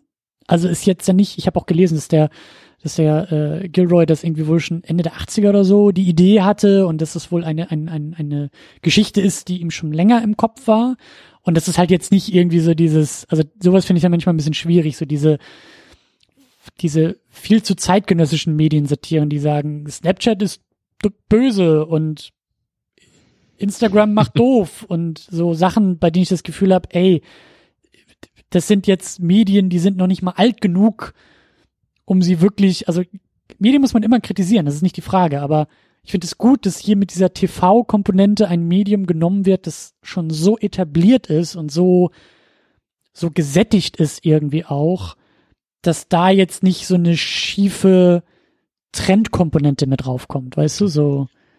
Ich denke gerade noch, es, es gibt natürlich einige Filme im Science-Fiction-Bereich, die auch so ein bisschen in so eine Mediensatire gehen. Also dieser eine Film mit Gerald Butler, wo er da irgendwie in der Zukunft in so einem Videospiel ist und da alle umbringen muss. Oder halt äh, so diesen Rollerball, diesen alten Klassiker. Und, und natürlich hier den, den Running Man mit Schwarzenegger, ne? wo er dann auch in der Zukunft ja in so einer Game Show dann irgendwie gegen andere Gladiatoren kämpfen muss. Also ist ja auch formal eine Mediensatire. Und gerade bei dem Running Man, da war, glaube ich, sogar dieser, dieser Moderator auch so ein, so ein wirklicher Moderator aus Game Shows, den sie da benutzt haben als hm, Schauspieler. Mhm. Also da ist ja schon klar auch so eine also das ist zwar so, so das Setting da, aber es wird halt natürlich jetzt nicht so super viel damit gemacht. Ne? Weißt du, das ist, das ist eher das Action-Vehikel für Schwarzenegger dann, aber das, aber zumindest ist es irgendwie schon was, was oft, glaube ich, ne, benutzt wird. Also dieses Thema mhm. Medien und was sie halt so mit uns machen und, und wie das halt auch so überzeichnet äh, ne, dann wirken würde. Also wenn es halt wirklich eben so ein, so ein, so ein äh, ja, tödliches ähm, Gladiatorenspiel im Fernsehen gäbe ne, und alle sind halt super geil da drauf, so wie früher die Römer eben in ihrem Kolosseum.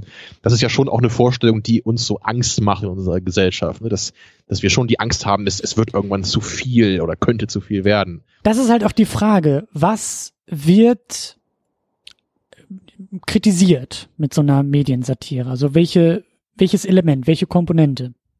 Wenn du, also ich würde sagen, bei Nightcrawler geht es nicht um das Medium Fernsehen oder das Medium Fernsehnachrichten. Ähm, weswegen ich dieses ähm, ähm, Beispiel jetzt so von irgendwelchen Online-Medien mal genommen habe. Da habe ich das Gefühl, dass bei solchen Sachen, weißt du, das Medium ist noch nicht mal alt genug, aber irgendwie geht's da äh, geht's darum, das schon zu kritisieren, wo ich dann oft das Gefühl habe, ja, dann geht's halt um das Neue in diesen Medien. Weißt du, die Kritik ist, guck mal, diese neuen Medien, die sind ja alle doof und machen doof und sind alle blöd. So, das ist dann oft die Aussage, die ich in solchen ähm, Medienkritiken dann irgendwie so im Unterton wahrnehme, was dann was ich so, was ich ermüdend finde, ähm, weil du dann, also weil die Kritik schnell zu entkräften ist. Bei Nightcrawler geht es nicht um das Medium, es geht um was anderes. Bei den Science-Fiction-Geschichten, die du auch gerade ähm, gewählt hast, kann es ja gar nicht um das Medium gehen, weil das Medium ist ja noch gar nicht erfunden. Es geht ja viel eher um die Gegenwart. Also die, die Warnung wird ja ausgestellt, ey, achte drauf, dass in der Gegenwart nicht so eine Entwicklung in die Zukunft möglich ist. So, das wird ja kritisiert. Da wird ja jetzt nicht irgendwie genau das Fernsehen der Zukunft, was irgendwie auf äh, äh, drahtlosen, einrollbaren äh, Bildschirm ja, dargestellt nur diese wird. eine spezifische Übertragungsform dieses einen genau. spezifischen genau. Mediums könnte unter Umständen problematisch werden. Genau, also, das, nee. Genau. Da geht es meistens um etwas weiter gefasste Ängste, so die man in der Gesellschaft halt eben hat, genau und, wie mit dem Überwachungsstaat oder ganz genau. Und um diese Entwicklung dahin. Es geht um die Gegenwart und es geht um diese ja. Entwicklung dahin. Und das finde ich ist halt eben auch, glaube ich, das, der Punkt, den ich hier bei Nightcrawler machen will. Es wird halt es geht dem Film halt nicht darum, Fernsehen, Fernsehnachrichten irgendwie zu verteufeln oder zu kritisieren oder sowas. Nicht primär. Ich habe den Eindruck, dass Nightcrawler zeigt, dass so jemand wie Lou er, also weil er Soziopath ist, weil er nicht weiß, wie ein Mensch funktioniert und weil er diese Skrupel nicht hat und diese Moral nicht besitzt. Deshalb, deshalb ist er sehr gut in dem, was er macht. Ja, und in, indirekt kannst du dich ja auch fragen, äh, bin ich letztendlich Teil einer Gesellschaft, ja. die diese Art Mensch im Grunde produziert oder begünstigt ja. ne, oder in diese Position drängt? Soweit kann man ja selber auch noch denken. Ja. Ja, und also da muss ich übrigens auch nochmal einen, Tool-Song zitieren oder darauf ansprechen, weil es gibt halt einen Tool-Song, der heißt äh, Vicarious und da geht's genau darum. Also Vicarious ist, glaube ich, schwer zu übersetzen. Ich kenne das Wort auch nur, weil der Song so heißt. Und es gibt anscheinend das Wort vikariierend. Ich weiß aber nicht, ob das wirklich in dem Kontext auch so benutzt wird. Also es wird sonst eben so mit, mit stellvertretend übersetzt, was auch äh, komisch klingt im Deutschen. Also Vicarious ist halt sowas wie, du, du, du bist jetzt, ähm, stell dir vor, du hast jetzt irgendwie so einen, so einen äh, Sohn am College in Amerika, ja, und der ist halt so der super Basketballspieler, ne, aber und du selber, du warst halt auch mal College-Basketballspieler, mhm. du hast es aber nie geschafft, mhm. richtig groß zu werden und jetzt feuerst du halt deinen Sohn so richtig krass an, ne, weil du durch ihn im Grunde so deinen Traum dann wieder leben kannst. Mhm. Also das ist halt was, was man als Vicarious bezeichnet. Und in diesem Tool-Song mit dem gleichen Namen geht es eben auch genau um diese Sache in Nightcrawler, ne? dass du halt irgendwie, du willst halt, wenn du den Fernseher anschaltest, dann willst du halt immer nur Mord und Totschlag sehen letztendlich und dich irgendwie wie, wie so ein Vampir halt daran ergötzen. Und das ist halt schon eine interessante Sache, ne? Das, also, das ist halt wirklich immer was, ich meine, pick, pick mal irgendeinen Film aus dem Regal und ich, ich glaube, die Chance, dass da jemand umgebracht wird, ist ziemlich groß, ne? Also das ist, das ist fast erschreckend, wenn man mal so will. Also ich, ich könnte jetzt mal den, den, den Gag machen und meine 200 DVDs hier mal durchgucken und dann mal gucken, wie viel Prozent davon Filme beinhalten, wobei meine Sammlung wahrscheinlich auch ein bisschen blutrünstiger ist als andere. Mach mal einen Buddy-Count auf deiner DVD-Sammlung, das würde mich auch interessieren. Aber echt, also wenn ich mir das ähnliches raten müsste, wie viele meiner Filme irgendwelche Morde beinhalten, also ich, also ich bin mir sicher, dass es die Mehrheit ist von, von den Filmen, die ich hier im Schrank stehen habe. Es sind mhm. natürlich auch viele Actionfilme dabei und Gangsterfilme, Science Fiction. Deswegen ist es schwierig. Wenn du jetzt nur Hansi Hinterseher Heimatfilme hast, dann ist es weniger so.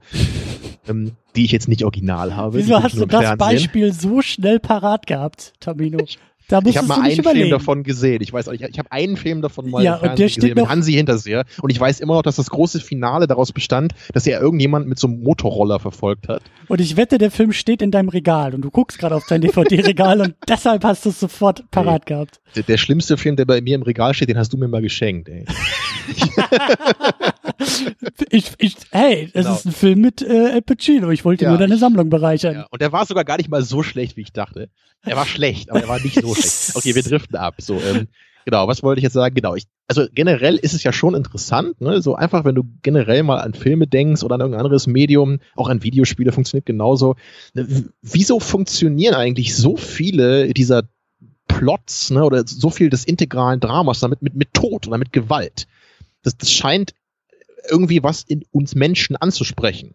Also irgendwie ist das halt interessanter für uns. Ne? Wir ja. wollen halt lieber eine Geschichte über große Kriege, über große Morde, über sowas irgendwie haben, als äh, irgendwie Geschichten, wo es halt nur so um kleine Probleme gibt anscheinend. Na, klar geht's ja auch, aber irgendwie, ne, also woher kommt das? Sind wir alle blutrünstig? Ne? Ist das eben genau dieses Vikariöse, was wir haben, dass wir in unserer normalen, langweiligen kleinen Welt sowas halt nicht mehr ausleben können, sondern wir können unseren Nachbarn halt nicht mehr umbringen, wenn der seinen Rasen am Sonntag mäht, sondern wir müssen dann irgendwie Pulp Fiction gucken, um, um das irgendwie da rauszulassen oder so. Ich, ich weiß es nicht. Aber das ist ja auch so toll. Das ist so toll an dem Film. Da gibt es dann ja auch so Momente in diesem Control Room oder irgendwo hinter den Kulissen, wo zwei sehr gestresste Fernsehproduzenten, nämlich Lou und Nina, ähm, auch keine Zeit haben.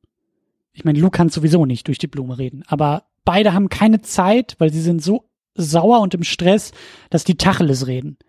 Und wie sie das Videomaterial kommentieren, ah, komme hier nicht mit dem Überfall in der und der Nachbarschaft. Wir wissen beide, das zieht überhaupt ja. nicht. Wir müssen irgendwie aus der und der Gegend und am besten weiße Hautfarbe und je größer die Villa, desto besser. So, so reden die ja auch darüber, wie, wie, ja, wie Gegenstände, ne? Menschen werden zu Gegenständen, es wird zu einer Handelsware, dass da irgendwie äh, blutrünstig gemordet wird und dann auch dieser, auch dieser Moment da in dem, wo die, wo die Praktikantin am Monitor da, glaube ich, irgendwie die schneidet, doch auch sagt, oh, hoffentlich ist da jetzt kein Baby in der, äh, im, im, im Babybett und Lou sagt so schon total gelangweilt so, nee, nee, nee, leider nicht. So, so, und so nach dem Motto, ich weiß, das wäre jetzt noch krasser. Und also die Art und Weise, wie die dann auch miteinander reden, die das halt auch so entmenschlicht und auch zu so einer Ware macht und damit dann ja indirekt genau das, was du meinst, ja auch diesen, diesen Konsumwunsch äh, der Zuschauer thematisieren.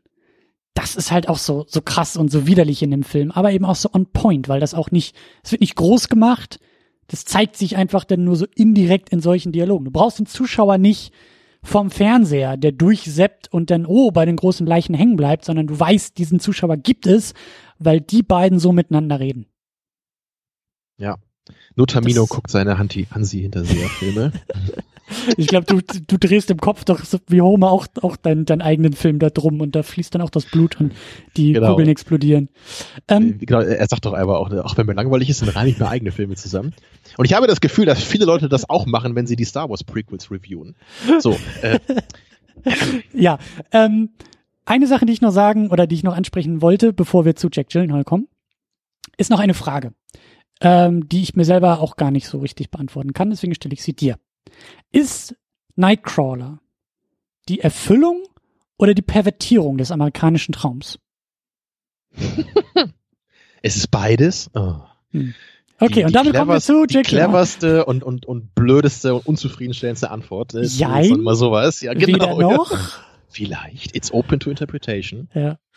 Ja, und da sind wir wieder ein bisschen bei Scarface wieder. Also das, Scarface hat ja ganz klar dieses Motiv, ne, dieser, dieser Aufstieg, the world is yours. Mhm. So, nur bei Scarface haben wir eben den Bruch, der das Ganze natürlich dann klar als negativ und mhm. übers Ziel hinausgeschossen im Grunde klassifiziert, genau. Erstens die Upward, dann die Downward Spiral. Und hier, ja, hier ist jetzt echt die Frage, ist es eine Upward oder ist es eine Downward Spiral? Und das ist das ist halt schwer zu sagen. Und da muss ich, ich finde das immer so geil, wenn ich daran denken muss, aber ich, ich habe halt mal dieses Buch von Thomas Mann in der Schule lesen müssen. Ne, das heißt, glaube ich, die Bekenntnisse des Hochstaplers Felix Krull. Dass ich das überhaupt noch weiß, ist schon großartig. Das muss ich in meiner Deutsch-Abi-Prüfung nämlich äh, besprechen. Und ähm, damals fand ich es natürlich super scheiße und langweilig, weil es im Deutschunterricht war. ja, äh, obwohl ich eigentlich ziemlich alles scheiße fand, was in der Schule war. Deswegen kann der Deutschunterricht eigentlich auch nicht viel für. Das Interessante ist jedenfalls nur, dass inzwischen muss ich oft daran denken und ich finde es eigentlich sogar ganz cool im Nachhinein, was nämlich Thomas Mann da gemacht hat. Also hast du doch das was gelernt. Ja, inzwischen schon. Ja, ich habe das auch äh, mal als Hörbuch gehabt, deswegen habe ich es mir sogar in Gänze zu Gemüte führen können damals, weil ich ja Lesen äh, verabscheue. Aber Hörbuch hören ist super. Und das, das Ding ist nämlich eine, eine Persiflage oder Ironie auf den klassischen Bildungsroman. Der kommt, glaube ich, von Goethe, kann das sein? Da bin ich mir jetzt nicht so sicher, ich bin nicht so der Kenner in der Hinsicht. Ich hatte auch nur Deutscher K, ich weiß sowas auch nicht. Super, ja. Ich nicht mal, aber na gut. Jedenfalls, ähm, also der klassische Bildungsroman, was ich noch weiß, ist, dass es da immer so diese klassische Dreiteilung gibt mit den Lehrjahren, den Wanderjahren und den Meisterjahren, ne, wo du dann eben so eine Figur hast, die dann irgendwas erlernt oder ihre Künste perfektioniert. Und der Witz von Thomas Mann im 20. Jahrhundert ja dann war eben dieses klassische Motiv aufzunehmen und das halt für, für so einen Hochstapler zu benutzen. Mhm. Also im Grunde jemanden zu zeigen, der halt total niederträchtig ist und die ganze Zeit Leute irgendwie ausraubt oder hinters Licht führt, aber der, der, ähm, der aber Roman formal gesehen ein Bildungsbürger ist. Oder also der, der Roman ist halt formal genauso aufgebaut wie diese klassischen Themen nur eben dann mit der modernen Note, dass eben der Inhalt ins Negative verzerrt wird. Dass du jemanden dabei, das ganze Leben von jemandem siehst und erfährst, ne, wie er mhm. halt immer besser zum Hochstapler wird. Und das ist ja fast ein bisschen ähnlich wie Nightcrawler, könnte man jetzt sagen. Ne? Weil da, da hast du ja genau sowas. Du hast eben jemanden, der seine Profession findet und perfektioniert, ne, dafür auch wirklich also in gewisser Weise kann man das ja auch leidenschaftlich nennen, was er tut. Jetzt weniger emotional, aber er ist ja bereit, eine Menge dafür zu tun. Ja. Ne? Er sagt ja auch, er, er lernt halt die ganze Zeit dafür. Ne? Also er tut halt was, er lässt sich auch von Rückschlägen nicht sofort entmutigen, er ist immer dabei. Er denkt ja auch nie daran, irgendwie das hinzuschmeißen. So, er ist ja wirklich mhm. so richtig im Tunnel und will das durchziehen und will das richtig gut hinkriegen. So, aber gleichzeitig ist es eben eine total niederträchtige Sache, die er da tut, so sagen wir von außen als Zuschauer. Und deswegen würde ich das jetzt irgendwie so sehen, dass es dass es irgendwie so eine Art, ja, ähm, Persiflage auf den American Dream eben ist, wie es bei Scarface halt auch ein bisschen wahrscheinlich ist. Es ist so eine Perversion davon. So, Schon. Würdest du damit, damit d'accord gehen? Ich würde das so ein bisschen auch auf die, auf den Anfang unserer, unserer ähm, Diskussion auch nochmal äh, zurückführen. Denn das Faszinierende ist ja, ist so diese, diese doppelte Ebene des Filmes also wir, es gibt zwei Möglichkeiten, diesen Film zu beschreiben. Ähm, die eine Möglichkeit ist die Erfolgsgeschichte, der amerikanische Traum. Lou schafft es vom Tellerwäscher zum Millionär, jetzt mal in Anführungszeichen gesetzt, ne? Wir wissen nicht, wie viel mhm. Geld er am Ende hat, aber er schafft es aus dem Nichts mit Beständigkeit, mit ähm, harter Arbeit, mit Wissbegierigkeit, mit Cleverness, mit ein bisschen Glück, aber auch dem ein oder anderen Rückschlag und dem Durchhaltevermögen aus dem, aus dem, aus, vom einfachen Anfänger mit seinem so halb geklauten Camcorder äh, zum, zum, zum äh, erfolgreichen Geschäftsmann aufzusteigen, der am Schluss äh, sein Traum erfüllt, sein Ziel erfüllt. Er ist derjenige, dem eine Firma gehört. Video Production News, die mindestens drei, wahrscheinlich wieder unbezahlte Praktikanten, aber die mindestens drei Personen hat. Also das ist ja auch das letzte Bild des Films, wie du auch erwähnt hattest, wie er da in, diese, in diesen Van Und es wird ja auch noch weitergehen, sicherlich. Genau. So. Auf der Ebene ist das ein, ein, ist das der amerikanische Traum, die Erfüllung des amerikanischen Traums, das ist, das ist ein, ein, das ist der Aufstieg, das ist eine Aufstiegsgeschichte. Auf der anderen Seite ähm, ist Nightcrawler die Geschichte eines Soziopathen, der kein Anstand und keine Moral besitzt und ähm, der ja auch da dieses Bild, was du gerade eben so schön auch gemacht hast, ne, so dieser amerikanische Traum ist diese Upward Spiral, also diese diese Leiter, die nach oben gegangen wird. Und auf der moralischen Ebene ist es halt die Downward Spiral, denn Lou, der am Anfang irgendwie nur so ein ähm, Sicherheitsmann überwältigt, vielleicht irgendwie zusammenschlägt noch, das sehen wir nicht, aber irgendwie die Uhr klaut, der mit so kleinen Gaunereien anfängt und dann immer tiefer ähm, abdriftet, weil dann inszeniert er noch mal ein paar Leichen, dann überschreitet er Anstand und Moral, indem er da die, in diese in diese Villa auch geht, äh, Hilfe unterleistet, ähm, bis hin zur Sabotage der Konkurrenz und dadurch seinen Konkurrenten indirekt umbringt. Äh, und seinen Angestellten in die offene Kugel rennen lässt und damit ausliefert und ganz klar ähm, moralisch, ethisch, auch gesetzlich über Grenzen ähm, geht und damit einen moralischen Verfall eigentlich ähm, hat und, und uns zeigt. Aber je nachdem, auf welcher Ebene du den Film guckst, geht der Weg nach oben oder nach unten. Und das finde ich ist so wahnsinnig stark an dem Film. Deswegen ist eigentlich auch die Antwort tatsächlich irgendwie beides, weil er erfüllt sich halt einerseits formal gesehen den amerikanischen Traum und kommt vom Nichts zum Geschäftsführer, aber er tut es halt über so moralisch verwerfliche Mittel, dass wir ihn dafür halt eigentlich kritisieren müssen. Und eigentlich, ähm, ja, ist die Frage, ob das nicht irgendwie auch der amerikanische Traum irgendwie ist, mit allen Mitteln zum Erfolg zu kommen. Und ich meine, Lou ist auch ein sehr guter Kapitalist. Also Geschäft kann er sehr gut machen. Das zeigt er ja auch immer wieder in seinen Verhandlungen, in seinen Methoden mit seinen Angestellten umzugehen. Also das, das, das ist für mich einfach auch das Tolle an diesem Film, dass er es schafft, diese beiden Ebenen aufzumachen und mich als Zuschauer immer wieder zwischen diesen Ebenen und zwischen diesen, diesen, diesem Weg nach oben und Weg nach unten auch hin und her schleudert. So, ja, ich glaube, das ist auch die, die Antwort jetzt auf deine Frage vom Anfang oder dein, dein Unverständnis darüber, ne, was du vielleicht auch meinst mit dieser Sympathiefrage oder diesem, mhm. man fiebert eben irgendwie mit, weil das, glaube ich, dann eben die Upward Spiral ist. So man, ja. man fiebert eben mit mit demjenigen, der sich seinen Aufstieg hier hart erarbeitet. Ne, aber gleichzeitig ist man natürlich immer wieder davon abgestoßen, von dem, was er da eigentlich tut. Ja. Obwohl es ja zu Beginn auch nichts Ungesetzliches ist, sondern es ist halt irgendwie nur was dieses, so die, die Pietät ist da eben die Frage. Also man, man denkt irgendwie, das ist einfach unangemessen, was er da macht, ne? Dieses, dieses Leid anderer Menschen, selbst wenn sie tot ja. sind, so auszuschlachten und diesen, diesen Verlust, diesen Tod eben nicht zu würdigen mit Diskretion, ne? Also mit Anstand. Ja. Und damit, finde ich, können wir direkt weitermachen mit Jake Gyllenhaal, der es schafft, diese beiden Ebenen auch zu verkörpern. Tja, so, jetzt muss ich noch mal einmal in Jake Gyllenhaals Filmografie gucken. So, weil er, er hat auf jeden Fall eine ganze Menge gemacht, das ich auch gesehen habe. So, allen voran natürlich Donnie Darko. Daher kenne ich ihn. Das war der erste Film, ja. mit dem ich, äh, mit ihm, den ich gesehen habe damals, so ein paar Jahre nachdem er rauskam, glaube ich. Und ich fand ihn da auch schon klasse drin. So, da, da war er ja erst Anfang 20. Aber ich finde auch die Performance bis heute wirklich klasse, die er da drin abliefert. Das ist jetzt auch was ganz anderes als jetzt hier. Ja. So, da, da spielt er ja auch eine sehr abgefahrene Figur eben, ne? Diese, er ist ja auch, also der ganze Film ist ja dann eben, ah, ich will ihn nicht spoilern, aber ähm, er spielt ja in einer recht merkwürdigen, wie soll man über den Film reden, ohne ihn nicht zu spoilern? Er spielt eine merkwürdige Figur, sagen wir es einfach so. Mhm. Und die Figur ist halt ein bisschen komisch und es gibt natürlich auch einen Grund, warum sie ein bisschen komisch ist im Nachhinein.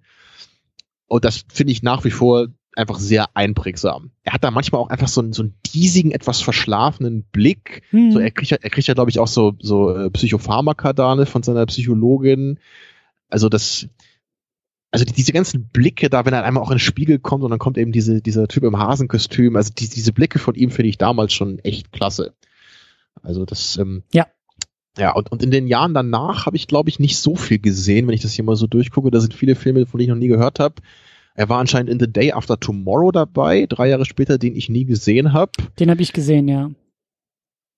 Das, also nicht, ist er da die Hauptfigur so oder? Äh, eine der Hauptfiguren. Ich glaube, es geht da irgendwo auch um so eine Vater-Sohn-Geschichte und er ist der Sohn, der da irgendwie seinen Vater erreichen will und so. Durch dieses, äh, durch die halb kaputte Welt dann. Genau. Die müssen sich dann finden. Darum Ganz genau. Dann, ne? Ganz genau, irgendwie sowas. So, so und dann war er anscheinend in Brokeback Mountain dabei, den ich auf jeden Fall nochmal sehen will, aber es noch nicht irgendwie geschafft habe oder immer, immer wieder vergessen habe, den mal zu gucken. Dito, ja. So, da ist er ja wahrscheinlich dann auch ein paar mehr Leuten durch bekannt geworden, glaube ich, ne? Weil im Zuge dessen kamen dann auch mehr größere Rollen, wenn ich mich jetzt nicht irre. Und da hat er auch eine Oscar-Nominierung für gekriegt, für Brokeback Mountain. Na, immerhin. Mhm. So, und weil danach kam ja dann dieser Jarhead, den mhm. du, glaube ich, mehr im Kopf hast als ich, obwohl ich den auch mal gesehen habe, zumindest zu größten Teilen. So, da, da fand ich ihn auch gut drin, soweit ich mich noch erinnere. Ich habe den aber, glaube ich, nicht ganz gesehen, deswegen kann ich da nicht so viel zu sagen. Ich, ich, ich habe den gut und stark in Erinnerung, den Film, weil da geht's ja um Soldaten im äh, Irakkrieg, also ich glaube genau im, im ersten Golfkrieg, im ersten ne? genau und äh, die halt ähm, eine Ausbildung durchlaufen, aber halt nicht, weil sie irgendwie Bodentruppen sind, einfach nicht zum Einsatz kommen. Also sie sind halt Stimmt, da das weiß und ich sie auch noch. Ne? Sie werden dann, genau, sie werden dann von einer Location zur anderen geschickt und das passiert Genau. irgendwie nie was. Und ich der glaub, Krieg schon Scharfschützen sind's. Genau, Scharfschützen sind's irgendwie und der Krieg wird hauptsächlich aus der Luft gekämpft und sie sind halt immer zu spät da und immer, also sie laufen dem Krieg der Front eigentlich hinterher und das ist, also das fand ich inhaltlich auch sehr interessant und sehr stark. Das ist halt, das ist ein Kriegsfilm ohne, ohne, ohne Krieg sozusagen und auch die Sehnsucht aber der Soldaten gegenüber dem Krieg, weil dafür sind sie ausgebildet, dafür sind sie da und es frustriert sie halt einfach, dass sie nicht zum Schuss kommen, nicht zum Zug kommen. Ne? Ja, Aber ich, ich weiß auf nicht mehr genau, wie er da, wie er da, also ich habe ihn nicht mehr ganz so stark in Erinnerung. Ähm, müsste ich noch mal gucken. Lohnt sich auf jeden Fall. Ja, danach hatten wir dann Zodiac 2007, den haben wir ja mal besprochen. Eine unserer ersten Episoden war das, glaube ich, noch. Mhm. den wir damals beide, glaube ich, ziemlich zerrissen haben. ich ich finde es auch nach wie vor interessant, dass der halt bei so vielen Leuten einfach so hoch in der Gunst steht. Ich ganz platt gesagt, ich fand den unfassbar langweilig. Also ich, ich der hat mich einfach nicht gepackt, dieser Film. Ich werde dem vielleicht irgendwann noch mal eine Chance geben. Mhm. Ich, ich fand den einfach nur, das, das Thema fand ich einfach auch nicht so spannend und das ist halt auch so ein Film, der irgendwie über 30 Jahre spielt, wo ich immer Probleme mit habe. Und der hat mich einfach in keiner Weise packen können. Also ich, ich fand da jetzt ihn auch nicht schlecht und Robert Downey Jr. war da glaube ich auch dabei. Der war ja Mhm. auch nicht schlecht. So, es war einfach nur irgendwie so die Rolle hat mir einfach nicht genug gegeben. Und es ging ja da auch darum, dass dass Jake Gyllenhaals Figur ja immer mehr, glaube ich, in diesen Bann gezogen wird, ne, von diesem Killer und diesem Fall, irgendwie, dass er, dass es ihn gar nicht mehr loslässt. Und das kam mir da ein bisschen zu kurz. So, das, aber wie gesagt, das ist lange her. Das ist jetzt fast sechs Jahre her, ne, dass wir den besprochen haben. Damals waren wir noch immer so bei einer Stunde und Wir machen so wie das echt lange, Tamino. Also, schlimm, ja. ja. Also wer weiß, vielleicht gebe ich ihm noch mal eine Chance irgendwann, weil den halt so viele so geil finden, ja, und Fincher halt, aber Fincher ist halt schizophren für mich. Gibt's nichts, was ich mittelmäßig finde von ihm. Ich finde es entweder großartig oder scheiße bisher. Das ist echt irre. Ja, und ähm, dann kam Prince of Persia hier, den ich noch gesehen habe, 2010. Da muss man, glaube ich, auch nicht viel zu sagen. Das war halt einfach so ein Standardfilm, wo er halt irgendwie mal eine große Rolle hatte und da bestimmt besser für bezahlt wurde als für die meisten anderer seiner Filme. dann dieser Ja, Love and Other Drugs gucken, ja. ist, ist glaube ich, so eine, so eine Liebeskomödie. Der sagt mir jetzt gar nichts. Den, der kam, glaube ich, auch aus dem gleichen Jahr. Also ich glaube, so zu dem Zeitpunkt, so um 2010 herum, so, ähm, war, glaube ich, auch bei ihm, also das Prince of Persia, Love and Other Drugs, Source Code 2011, den ich, Ja, den habe ich im Kino gesehen, das Ja. weiß ich noch. den, den finde ich auch gut und stark, aber ich glaube, das war so, so die Phase, wo er vielleicht eher mit so gewissen, ähm, vielleicht größeren Produktionen oder, Ja. oder, oder, Also ähm, genau wie Sands of Time, also der Prince of Persia Film, der, die, die leben jetzt beide nicht so von ihm. Ne, Das, das ist jetzt kein Mhm. Film wie Nightcrawler überhaupt nicht, wo man sagen würde, Jake Gyllenhaals Performance, das macht den Film halt so klasse, wie er ist, oder Mhm. mit so klasse, sondern bei, also bei dem, ich fand den Source Code damals, glaube ich, auch ganz okay im Kino. Teilweise hat er halt nicht so richtig Sinn ergeben. Ist halt so ein Zeitreisefilm, klar, oder Time Loop Film. Aber da hättest du jetzt halt auch einen anderen Schauspieler nehmen können. So, der hätte halt auch funktioniert. Ne? Ich glaube, das sind halt so Filme oder so eine Phase für ihn, das ist eher so populäres Kino, sagen wir es mal so. Filme, Genau. die leichter zu verdauen sind und auch einen, einen sehr erkennbaren Reiz oder, oder, oder die, die auch leichter ins Kino ziehen. So. Ja. Und ich glaube, danach ging es nämlich jetzt langsam los mit Filmen, die ein bisschen interessanter waren. Also ich bin mir ziemlich sicher, doch diesen End of Watch habe ich mal angefangen zu gucken, habe den aber nicht ertragen, weil er halt diese, ne, diese ähm, Shaky Cam ähm, hier äh, Mhm. Pseudo-Dokumentar-Style halt hat. Ne? Das ist, ich, das war halt zu der Phase, wo ich das wirklich überhaupt nicht abkonnte. Vielleicht versuche ich das irgendwann nochmal. Ist ja auch von diesem Training Day-Typen gemacht, aber also ich habe das Äh, damals du meinst echt den nicht Suicide ertragen. Squad-Typen. ja. Ach ja, ja, der hat auch, muss man ehrlich sagen, außer Training Day auch nicht so tolle Sachen gemacht, aber Training Day ist halt echt der Hammer. Also den, den können wir auch mal besprechen hier. Gerne, gerne, den Haben wir ich auch. wieder, wieder viele, viele Sachen vorgenommen heute. So, aber jetzt nach, nach dem End of Watch 2012 war das wird's nämlich interessant. So, jetzt haben wir nämlich Prisoners 2013. Boah, ist der schon alt, ey. Ist der echt schon von 2013? Naja, also da ist nämlich äh, Gyllenhaal auch echt klasse drin, fand Ja. ich. Ne? Als, als, als Detective, das war dann der erste Film, den er mit dem Denis Villeneuve gemacht hat. Und also da fand ich seine Performance echt klasse. Und auch Hugh Jackman fand ich ebenfalls klasse. So die, das Ding ist sonst gar nicht so hundertprozentig mein Genre, so diese, dieser Crime-Plot finde ich meist nicht so interessant. Ich bin halt mehr so der Gangsterfilm-Typ. So, aber der Film war halt auch sehr atmosphärisch gemacht und die beiden Hauptfiguren waren halt so gut gespielt, dass ich den halt echt gerne mochte, deswegen. Tja, und dann kam Enemy mit Villeneuve auch noch im gleichen Jahr hinterher, den ich, den ich halt überhaupt nicht abkam, weil es überhaupt nicht meine Art Film ist, sondern weil es halt echt so der, der David Lynch-Film im Overdrive ist, so das hyper surrealistische, was alles nur irgendeine Metapher für irgendwas ist. Ich fand's furchtbar, aber der Film sah sicherlich geil aus und auch er war sicherlich gut da drin. Aber für mich ist das leider überhaupt nichts. So, dann hat Nightcrawler 2014, den Southpaw habe ich noch gesehen hm. danach. Den kennst du wahrscheinlich nicht, ne? Nee, das, da, da spielt er doch so ein Boxer. Ich kenne irgendwie nur die, das Cover, genau. wo er also übermenschlich äh, aussieht.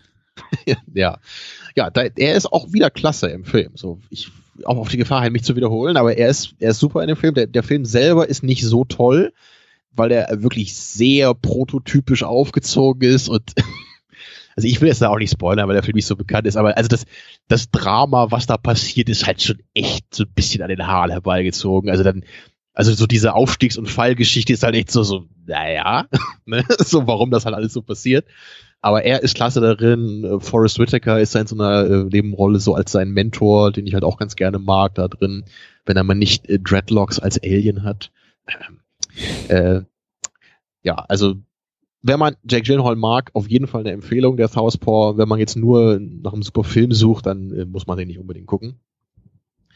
So, in diesem Everest-Film war er dabei, den habe ich nicht gesehen. Den habe ich geguckt, der ist ganz so okay und ganz nett. So, aber so ein Standard-Survival-Film, ne? Ist das? Oder ja, fühlte sich für mich auch ein bisschen mehr wieder so Richtung Blockbuster an, aber ist, also er ist auf jeden Fall auch mal wieder einer der besten Elemente in dem Film. Also ähm, Everest würde ich jetzt auch eher als so einen ganz netten, ganz okayen Film bezeichnen, aber seine Rolle ist dann nochmal interessanter und auch wieder besser gespielt. Also finde ich es auch oft so ein Ding, so bei solchen Filmen, selbst wenn der Film selber nicht besonders gut ist oder ne, nur so, so mittelmäßig ist, er ist oft das Beste am Film dann. Also er schafft es selbst so einen Film dann irgendwie noch sehenswerter zu machen. So ähnlich klang das bei dir auch bei Southpaw, dass man zumindest sagt, ja. ey, Film ist jetzt nicht so das Argument, aber er ist wieder ein Argument, den Film zu gucken. So. Mhm. Ja.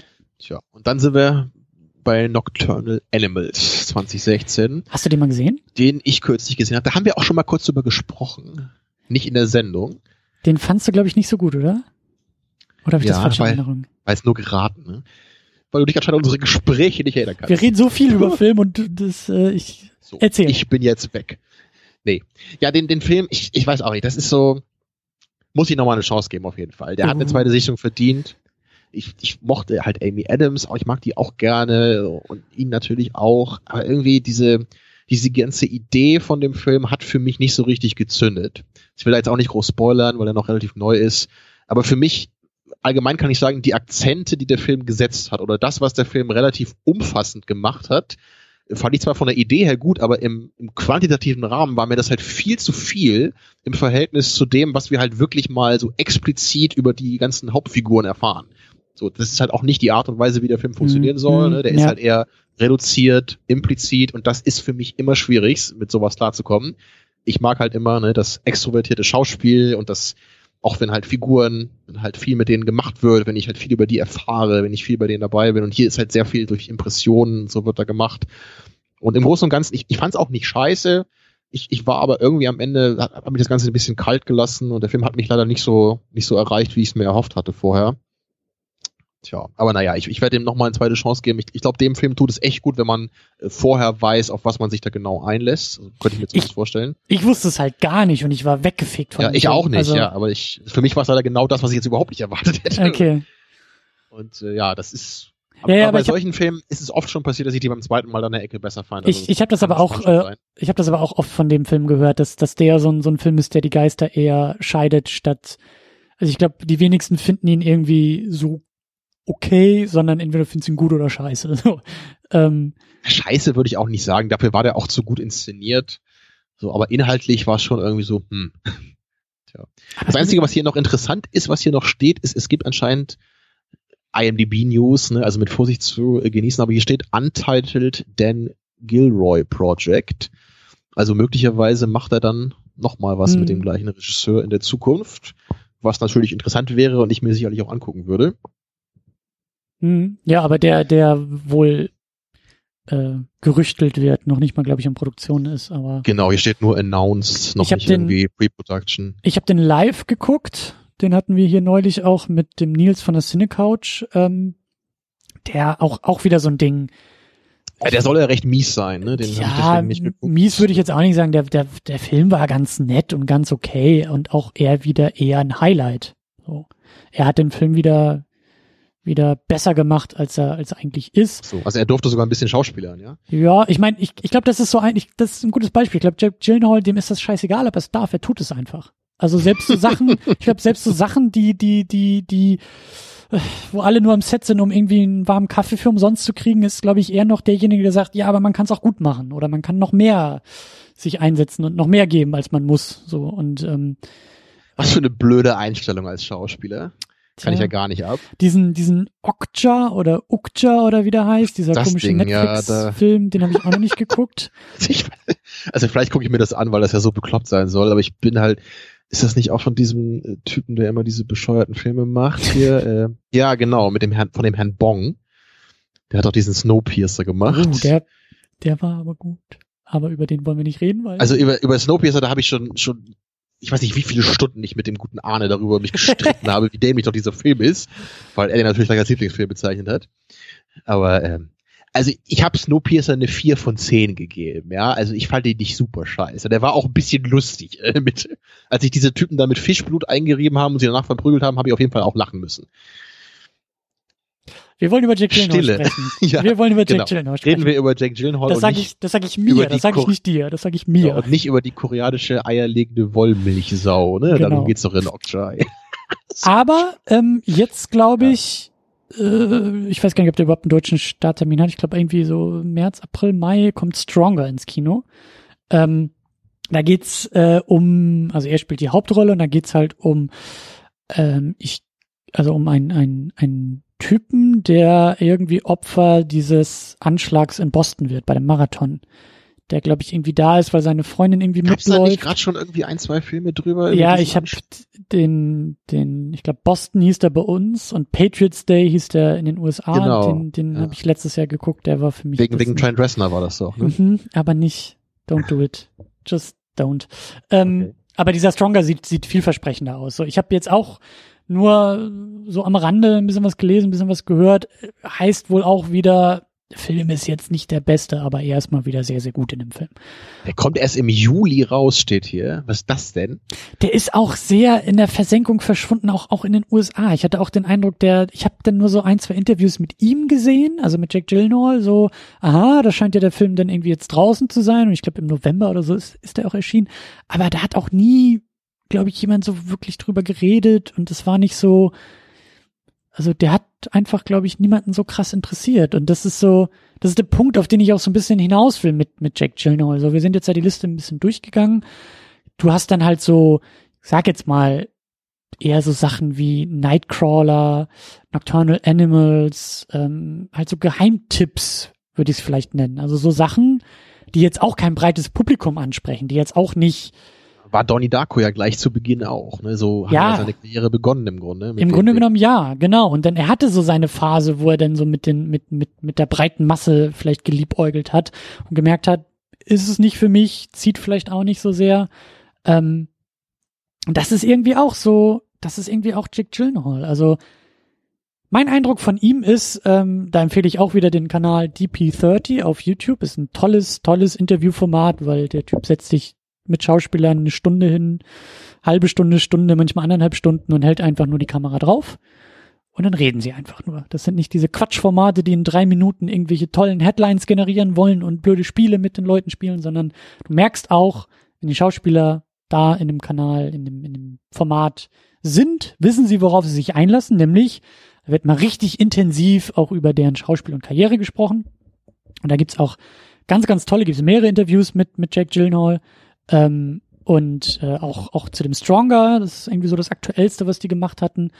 Und ähm, ist auch sehr interessant, weil, weil Gyllenhaal auch ein sehr reflektierter, kluger Typ zu sein scheint, der auch ganz genau weiß, was er tut und auch wie seine Karriere ist und wenn er jetzt in der Runde als Dritter dabei wäre, würde er uns, glaube ich, auch nicht so sehr ins Wort fallen und sagen, aber ich bin doch ein ganz anderer Schauspieler, sondern der scheint selber zu wissen, dass er gut spielen will, sich entsprechende Projekte aussucht.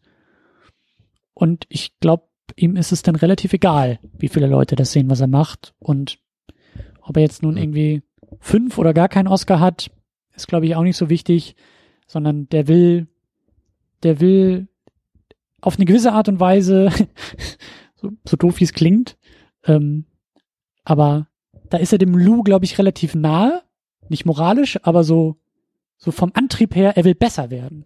Und Ja. so sehe ich Und auch wie diese wird Filme. man besser als Schauspieler? Ne? Das ist halt das, was ich schon immer, meiner Meinung nach, ist es das Wichtigste an einem Schauspieler, was ich immer an meinen Lieblingsschauspielern gerade gemocht habe. Ne? Anna M. Al Pacino, Edward Norton, Tom Hardy und eben auch Jake Gyllenhaal, Christian Bale natürlich auch. Ja. Das sind halt alles Schauspieler, die so unglaublich vielseitig sind. Ja. Ne? Das, das ist halt auf, auf verschiedene Weisen auch. Ne? Also gerade bei, ähm, bei Jake, äh, Jake Gyllenhaal und und ähm, Christian Bale. Das sind ja wirklich welche, die spielen manchmal wirklich aufrichtige, äh, starke Figuren, ne, so wie eben den Batman jetzt bei Christian Bale oder sowas, ne, aber gleichzeitig spielen sie halt auch mal so richtig abgefuckte, fertige Typen, wie halt den Nightcrawler jetzt hier, Ja. ne, oder eben American Psycho auf die eine Seite oder in The Machinist, ne, bei, bei ähm, Christian Bale, wo er sich ja richtig runtergehungert hat, um diese Rolle zu spielen. Das ist halt das, was ich von meinen Schauspielern sehen will ich will, dass die was dafür tun. Ne? Ich will, dass die halt richtig was für die Rolle machen, dass die sich da irgendwie für vorbereiten. Und das, das fand ich halt auch bei Hugh Jackman einfach äh, immer geil, dass er halt immer meinte, so für meinen Wolverine muss ich halt einfach richtig krass aufgepumpt aussehen. So, deswegen Wolverine wird ja immer muskulöser von Film zu Film, Ja. ne? weil Hugh Jackman halt so abgegangen ist dabei. Und ich finde das halt klasse, weil das passt für die Figur. Das ist super, ne? dass er das halt auch macht. Er meint ja auch immer so, das ist mache ich auch für meine Fans. Also wer weiß, vielleicht macht das auch nur für seine Freundin, keine Ahnung, aber ich finde es auf jeden Fall klasse, dass er das halt macht, so dass er halt wirklich für seinen Körper was tut. Ja, und, und das ist eben bei allen anderen, die ich gerade genannt habe, ist es für mich halt auch so, dass ich die einfach, bei allen von denen findest du halt Rollen, die so total in eine andere Richtung gehen.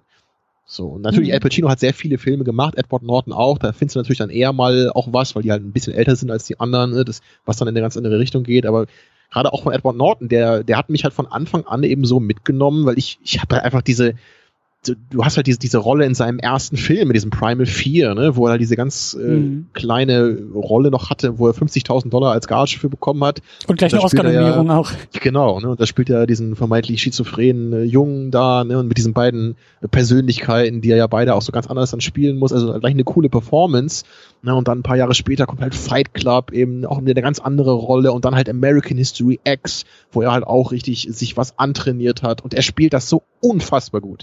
Also American History X ist echt, also bei Ja, aller Liebe ja. zu Al Pacino, also wenn wenn ich eine Performance von einem Schauspieler nehmen müsste und sage, das ist die beste Performance ever, dann muss ich Edward Norton in American History X nehmen. Als ich den Film zum letzten Mal geguckt habe, vor, vor einem Jahr oder so, ich habe, ich hab, glaube ich, dreimal irgendwie fast geheult bei dem Film, was bei mir echt selten vorkommt, ja, dass ich von dem Film so umgehauen werde. Aber du heulst, weil ein fantastisches Schauspiel vor deinen Augen passiert. Beides, ja, weil ich halt, weil es halt so gut gespielt ist und natürlich der Film auch emotional halt gut funktioniert. Okay. Und das Ding ist ja wirklich, ich habe den ja irgendwie schon seit 15 Jahren hier im Schrank stehen, ja. Und ich habe halt jetzt, als ich den nochmal wieder geguckt hatte, weil halt vorher ein paar Jahre habe ich den halt mal nicht gesehen. Und der hat mich halt wieder so umgehauen. Also es ist Ja. unfassbar. Und da, da kommt halt wirklich eine ganze Menge wirklich durch Edward Norton dabei. Also das ist wirklich was, was ich brauche bei meinen Lieblingsschauspielern. Ich, ich will nicht dieses Typecasten haben. Ich will Schauspieler in einer anderen Rolle haben. Ne? Ich will nicht immer hier irgendwie den, was, was gibt's da für gute Beispiele? Aber ähm, ich meine, Schwarzenegger ist eine Ausnahme, das ist, weil er halt kein richtiger Schauspieler ist in dem Sinne, finde ich. Aber so, äh, bei Samuel L. Jackson zum Beispiel, da war ich halt, das habe ich auch schon mal ge- gesagt, als wir damals ähm, auch über Django geredet hatten, Django Unchained, das fand ich halt mal erfrischend, dass er da eine andere Rolle spielt. Dass er halt nicht so der, der super krasse Typ in der Hauptrolle ist, was er dann bei Hateful Eight wieder war. So, ich, ich fand es halt schön, dass er mal eine Nebenrolle hatte, ne, dass er auch mal eine ganz andere Figur spielte als diesen, diesen alten, selbst rassistischen äh, Butler da bei, bei DiCaprio im Anwesen. Das fand ich schön, ihn mal in einer anderen Rolle zu sehen, was auch funktioniert hat. So, also sowas wünsche ich mir eigentlich immer und, alle meine Lieblingsschauspieler haben das irgendwie. Also, kannst du das für dich auch so sagen? Absolut, absolut. Und das ist halt, es ist, es ist die Auswahl der Rollen. Ähm, es ist halt auch so eine Sache, die ich glaube ich auch schon öfter im Podcast gesagt habe, die ich eben zum Beispiel auch, ähm, was ich bei Emma Stone auch ganz interessant und ganz gut finde, es ist halt, es ist auch es ist ähm, Mut zum Risiko.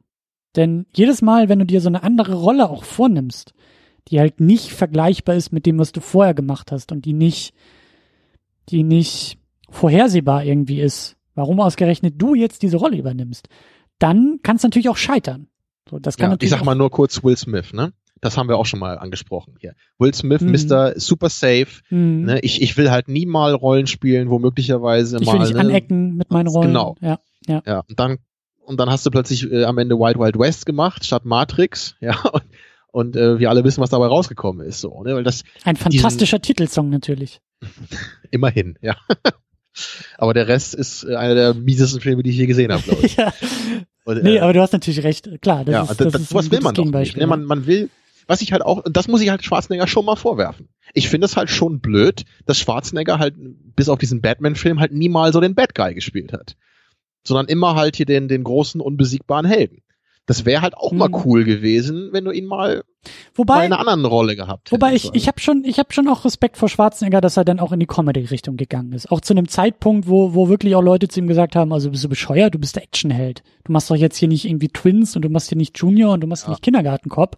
Wobei ich da halt nicht weiß, ob das mehr so ein Marketing-Ding halt ist, oder ob er da wirklich selber halt wirklich so mehr Bock drauf hatte. Also- kann ich halt nicht sagen. ich, ich weiß halt nur aus Interviews, dass er das behauptet. Also, dass er wirklich gesagt hat, ey, ich, ich wusste, ich kann das und ich bin auch ein humorvoller Typ und ich habe mir das halt zugetraut und deshalb wollte ich das. Da gab es irgendwie auch einen Deal. Ich glaube, das war doch bei, ich glaube, Twins war der erste dieser Filme. Ähm, da hat er auch in einem Interview drüber geredet. Das war der Nerd.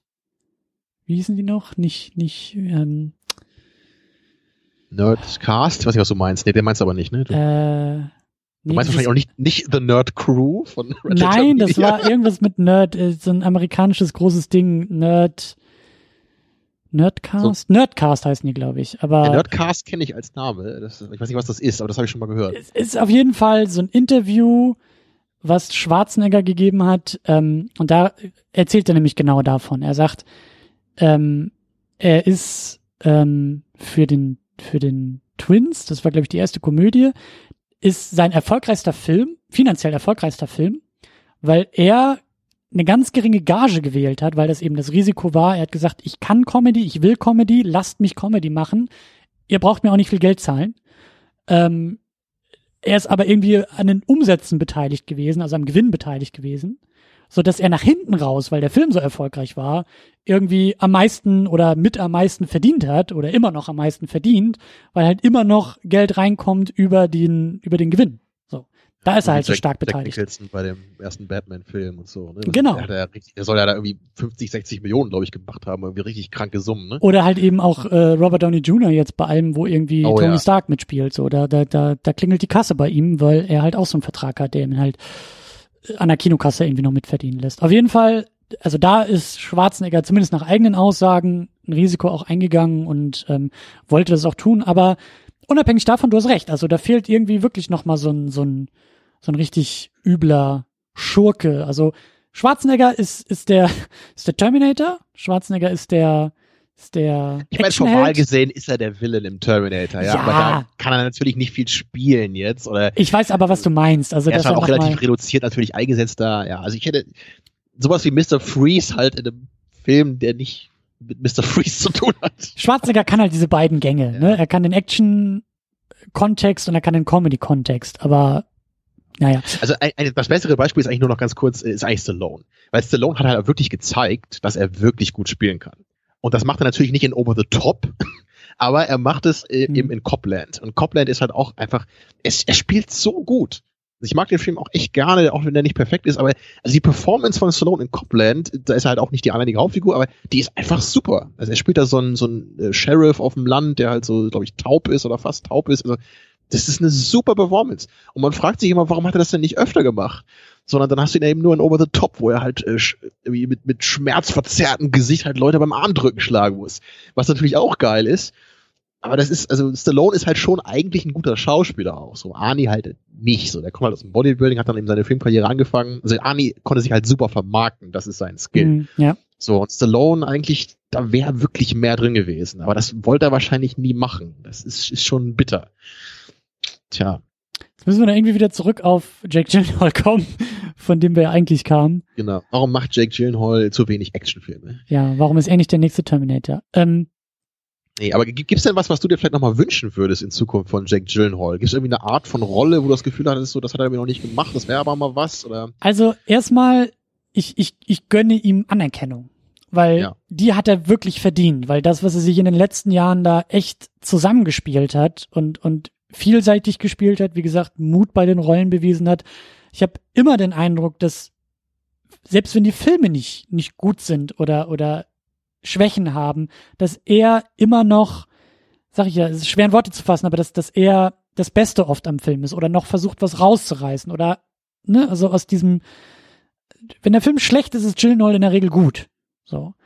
Und auch das ist eine Leistung. Und ich wünsche ihm einfach, ich wünsche ihm, wie gesagt, also das ist eine Oscar-Auszeichnung, ist halt auch Anerkennung, weil das wird halt, also das ist ja auch das Besondere, die, die Academy, das sind halt seine, seine Kollegen, die ihn da auszeichnen. Das ist nicht irgendeine Publikation, das ist nicht ein Gremium, das sind keine Experten, sondern es kommt aus den eigenen Reihen. Das wünsche ich ihm. Und eigentlich wünsche ich ihm auch noch mal irgendwie so ein, so ein, so ein, so eine Anerkennung auch im breiten Publikum. Und da gab es ja Gerüchte, dass er vielleicht der nächste Batman werden könnte. Ähm, sowas, wenn er das dann will, wenn er wirklich, wenn er das wirklich will, dann wünsche ich ihm auch sowas. Dann wünsche ich ihm auch als Actionfigur irgendwie zehn Jahre lang im Regal bei irgendwie drei Batman-Filmen oder sowas zu stehen. Ähm, solange der Film auch irgendwie gut ist. Und naja, auf jeden Fall, auch das würde ich, auch da würde ich mitgehen. Ich glaube auch, dass er einer ist, der, der, der auch in solchen Projekten ähm, glänzen kann. Also auch ein Christian Bale, dem hat ein Batman ja nicht geschadet. So. Auch für die Karriere nicht geschadet. Und Ja, ähm, obwohl das im Grunde dann immer eine der, eine der Rollen ist, wo er dann eigentlich am wenigsten machen muss, so denkt man schauspielerisch. Ne? Aber das zeichnet sie ja aus, wenn sie trotzdem noch was tun. Klar, die, die, Ja. die Batman-Geschichten sind jetzt vielleicht nicht irgendwie die krassesten schauspielerischen Leistungen von, von Bale, aber niemand würde sagen, das sind seine schlechtesten Filme oder das ist sein schlechtestes Spiel Nee, nee. oder er hat da einfach nur irgendwie einen Scheck abgeholt oder Aber sowas, das, das ist ja auch nicht so wie jetzt irgendwie, was, was man da bei George Clooney eben gesagt hat, als er halt den Batman übernommen hat. Zum Beispiel, man heute ja. immer sagt, so das passt halt überhaupt nicht. äh, Wie konnte man das denn machen? So, was hat man sich dabei gedacht? Nee, so ist es hier natürlich nicht. Also was ich sagen kann, ich, ich wünsche mir vielleicht von, von Gyllenhaal generell ein bisschen mehr extrovertierte Rollen. Weil gerade so die, die Filme natürlich, die er mit Villeneuve gemacht hat, ne, oder jetzt ähm, den, den Southpaw, ja, da war so ein, war so ein bisschen mehr, aber so, also hm, paar, paar Filme Stimmt. vielleicht, wo er, wo er mal ein bisschen mehr aus sich rauskommt, weißt du, und wo er halt mehr, vielleicht mal ein bisschen schreit auch, ein bisschen mehr Konfrontation hat. stimmt. Also ich, ich weiß nicht genau, was er da spielen könnte. Also kann man sich ja mehrere Sachen überlegen, ne? aber irgendwie eine Rolle, die, wo er einfach mal ein bisschen, bisschen cholerisch irgendwie ist, so, ne? Oder einfach ein Mhm. bisschen, bisschen mal abdrehen muss. So. Es muss nicht gleich der Tony Montana sein, aber einfach mal Er, so, so eine, vielleicht irgendwie ein cholerischer Vater oder irgendwie sowas, ja, so jemand, der seine, seine Kinder irgendwie schlägt oder sowas irgendwie als, als, als ein Drama, sowas. Ich, ich soll ein Skript schreiben und das mal einreichen. womit wir wieder bei Homer wären. ähm, dein Skript sieht so aus wie das Auto, das Homer designt, glaube ich. Ähm, Als Ja. Kind habe ich nie verstanden, was schlecht an dem Auto sein soll. Das weiß ich noch. Als ich die Folge zum ersten Mal gesehen habe, dachte ich, was für ein geiles Auto. Und dann plötzlich, äh, dann, dann schlägt irgendwie sein Bruder da die Hand vor den Kopf und ich denke mir, hä, was ist das Problem? Ich habe es wirklich nicht verstanden damals. Ah, herrlich. ähm, Aber komm, als die Folge neu war, war ich irgendwie fünf oder so wahrscheinlich.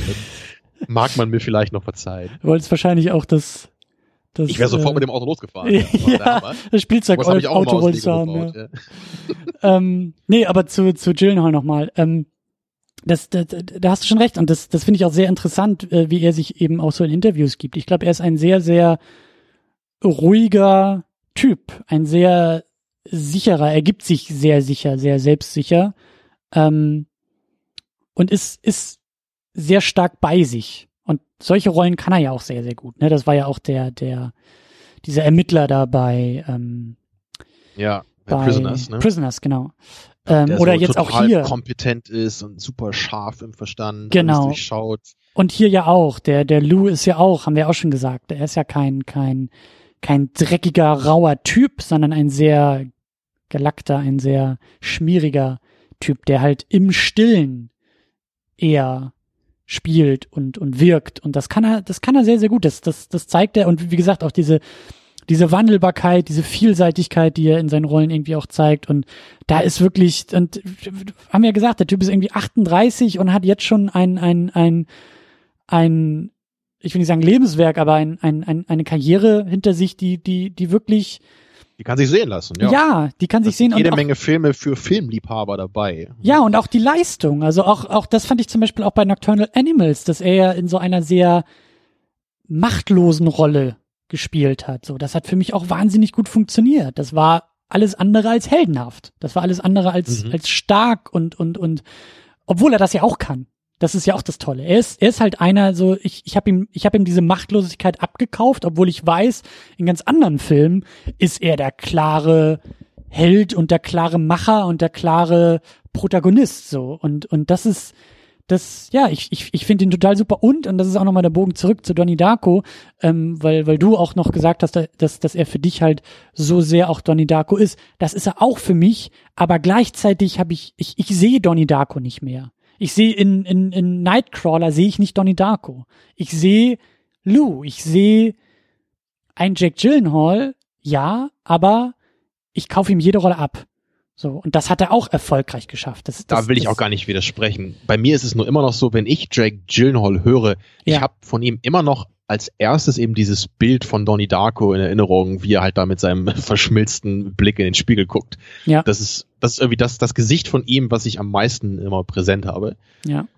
Und äh, übrigens, was ich auch sehr äh, beeindruckend bei ihm finde, weil wir waren vorhin noch mal so ein bisschen bei dieser ganzen Vorbereitungs- auch körperlichen Ebene, ne, so der Hugh Jackman, der irgendwie die Muskeln aufbaut und Christian Bale, der für The Machinist irgendwie zu zu einem Streichholz sich runterhungert und dann später Batman macht und so. Ähm, das fand ich zum Beispiel auch sehr, sehr interessant. Also das kann auch schnell ins Lächerliche abdriften. Siehe Jared Leto, der irgendwie denkt, der größte Method Actor ja. überhaupt zu sein und es ist irgendwie eher peinlich und eher quatschig, so wie er sich gibt. Äh, wir haben Leute wie Daniel Day-Lewis, der jetzt ja auch mit seinem Phantom Thread irgendwie im Kino ist. Sein letzter Film oder so ist das doch jetzt, ne? Oder? Angeblich. So. Also ich habe auch gehört, dass ähm, er wohl, also durch seine Methode eigentlich nie wieder Filme machen will, egal welche Rolle er spielt. Also weil er sich ja so verausgabt, ähm, dass er oft ähm, so erschöpft ist nach den Rollen und deswegen weiß ich nicht, ob man ihm da vielleicht einfach im falschen Moment im Interview das Falsche gefragt hat oder so. Mhm. Ähm, aber ähm, kann sein, wer weiß. Aber also Danny DeLuise ist wieder so ein anderer. Also bei ihm funktioniert das Method Acting so gut, dass der Typ einfach, also ich glaube, ich habe neulich mal irgendwie einen Clip irgendwie äh, gesehen, wo er, glaube ich, seine, seine echte Stimme benutzt hat und das war so, ach so, so, so, so, so klingt der gehört. Typ. So, ich habe den noch, glaub, und dann fiel mir das genau. auf. Ich glaube, ich habe den noch fünf nie, Filme gesehen, aber noch nie ihn so reden hören. Ja, genau. Also ich weiß auch gar nicht, ich weiß auch gar nicht, ich habe ihn glaube ich noch nie als Daniel Day Lewis irgendwo gehört oder gesehen, sondern ich kenne nur seine Rollen und Ne? Also so einer ist er ja. Und, und das Interessante ist halt, also man muss es nicht, man muss nicht nur in diese Method-Ecke gehen, um ein brillanter Schauspieler zu sein.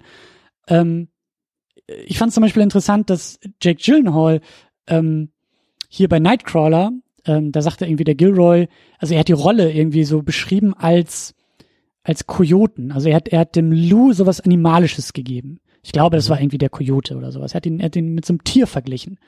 Das würde passen, ne? Weil also entweder Hyäne oder Kojote wahrscheinlich. Genau, irgendwie die, sowas. Und, und die schleichen doch beide immer so um so tote Tiere rum, ne? Also genau, Hyänen definitiv. Genau. Und und ähm, es hieß dann, dass Jack Gyllenhaal das wirklich auch relativ wortwörtlich genommen hat, irgendwie 30 Pfund, 15 Kilo für die Rolle verloren hat, um auch seine seine seine Ästhetik dem Tier anzupassen und auch seine Mimik, nur, nur seine Gestik. Aas gefressen.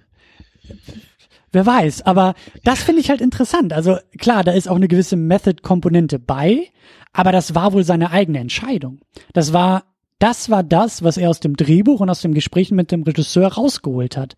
Und also, wie gesagt, man kann es mit diesem Method-Kram sehr schnell sehr übertreiben, aber ich habe schon den Eindruck, dass das hier, und das zeichnet Jack Gyllenhaal in meinen Augen auch aus, dass er eben das nicht als, als reines Marketing-Vehikel irgendwie nimmt, sondern in meinen Augen hat er sehr großes Gespür für diese Rolle bewiesen, indem er genau weiß, wie er sich auch der Rolle anzupassen hat.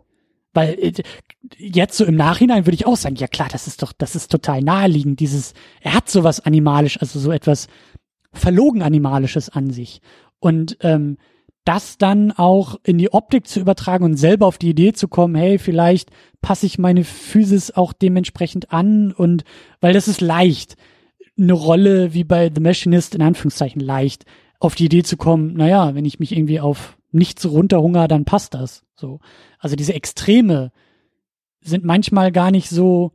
Der Punkt, auf den ich hinaus will, ist, ich finde es interessant, dass er diese Entscheidung selber getroffen hat, dabei mhm. nicht in ein Extrem abgedriftet ist und damit auch nicht zur Karikatur verfallen ist, sondern ein gutes Gespür bewiesen hat, wie er sich auf Rollen vorzubereiten hat. Und, und, und ich hatte auch gehört, irgendwie bei End of Watch ist er auch, glaube ich, ein halbes Jahr lang irgendwie mit Polizisten zusammengefahren. Jetzt bei dem Stronger äh, hat er wohl ganz, ganz engen Kontakt mit diesem, also das basiert auf einer wahren Person und mit dieser Person hat er immer noch wohl engen Kontakt und, und hat sich auch, und das finde ich sehr interessant, das hat er so in Interviews auch gesagt, und den Eindruck habe ich auch von ihm, er lässt sich auch von den Rollen, die er spielt, nachträglich prägen. Ich habe auch das Gefühl, und deswegen auch dieses Erlernt, ich habe das Gefühl, dass jede Rolle, die er spielt, ihm in seinem künstlerischen Schaffen und seinem Handwerk ein neues Mittel mitgibt, was vielleicht indirekt irgendwann in späteren Rollen wieder einfließt. Und das ist für mich auch ein guter Schauspieler, der sich auch, der sich auch formen lässt von dem, was er da tut und eben nicht sagt, ich bin Schwarzenegger, ich kann Muckis oder ich kann Quatsch. so, sondern mit jeder Rolle wächst, mit jeder Rolle, mit jeder Veränderung in jeder Rolle auch so ein, so ein Werkzeug in den Werkzeugkasten legen kann und dadurch einen sehr breiten und sehr großen gefüllten Werkzeugkasten mit sich herumträgt und das ist sein Schauspiel. Ja. Das ist oh, das, das ist so selten, dass man wirklich sowas sagen kann, leider über einen Schauspieler. Ne? Weil, das, weil wie so oft im Leben ist das ja immer so so, so manchmal so antiproportional, finde ich immer. Es ist wie mit Politikern. Je besser ein Mensch dazu geeignet ist, Politiker zu sein, desto unwahrscheinlicher ist es, dass er es wird.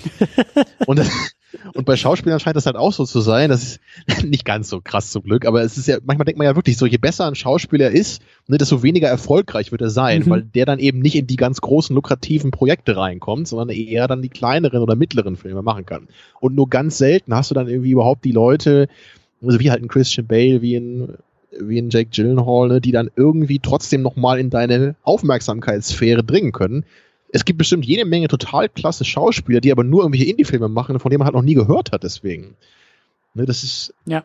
also es ist halt, ist halt bitter, ne, und, und auch vielen guten Schauspielern, so, da denke ich jetzt zum Beispiel an Christoph Walz, der, der meiner Meinung nach auch ein absoluter Hammer-Schauspieler ist, aber der wurde einfach nach Inglourious Bastards sehr stark in diese Rolle gedrängt, die ja. er da gespielt hatte. So, ne?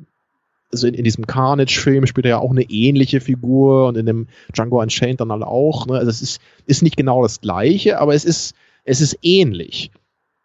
So, und da hätte ich halt auch mir gewünscht, dass da, also nach Inglourious Basterds halt viel mehr mit ihm gemacht wurde, jetzt wo er halt da den riesen Durchbruch wieder hatte. So, aber es ist dann oft wieder dann doch, die Leute haben dann halt Angst und sagen, na hier, hier, die, in Inglourious Basterds mochten doch alle diese Figur. Also dann machen wir jetzt eine Figur, die so ähnlich ist und dann kann er wieder so spielen und dann mögen es die Leute. Ja. Ne, aber es geht ja nicht nur darum. So. Und gerade mir geht es immer darum, dann halt den gleichen Schauspieler mal in einer ganz anderen Rolle zu sehen und dann diesen Kontrast zu haben. Den finde ich halt viel spannender, als mir die gleiche Figur rauszupicken und die dann in einen anderen Film zu packen. So. Ganz so einfach ist natürlich auch nicht. Und das schafft, finde also, ich, Gyllenhaal auch fantastisch. Also ich habe, ja. ich hab, es gibt keine Figur oder, also ja gut, klar, Donnie Dark und so, aber es ist nicht, er ist, er ist, er ist mittlerweile so viele Figuren. Weißt du, es gibt so viele Rollen, die er so gut ausgefüllt hat, dass es eben nicht, ich finde Christoph Walz ist ein gutes Beispiel. Christoph Walz ist sehr, sehr gut da drin, Christoph Walz zu sein. Oder Christoph Walz zu spielen oder sein also Spiel das, was als wir Christoph als Waltz. Christoph Walz eben verstehen, weil wir eben Ja. nicht mehr bekommen haben, leider. ne? Ja. Und das finde ich ist, ist bei Gyllenhaal, also klar, da ist dann auch, das ist dann sozusagen auch der, der karrierebauende Aspekt, den so ein Schauspiel oder so ein Schauspieler, Aber Schauspielerin wirklich, auch also- auszeichnet. Es kann mir doch kein Mensch erzählen, nach der Performance von Inglourious Bastards, was halt auch definitiv irgendwie eine Top 5 Performance für mich ist, so all time, Mhm. dass der nicht auch ganz andere Figuren mindestens genauso gut oder fast genauso gut spielen kann. Also das ist, das wird doch wohl kaum so sein, dass er nur für diese Rolle geboren wurde, ja.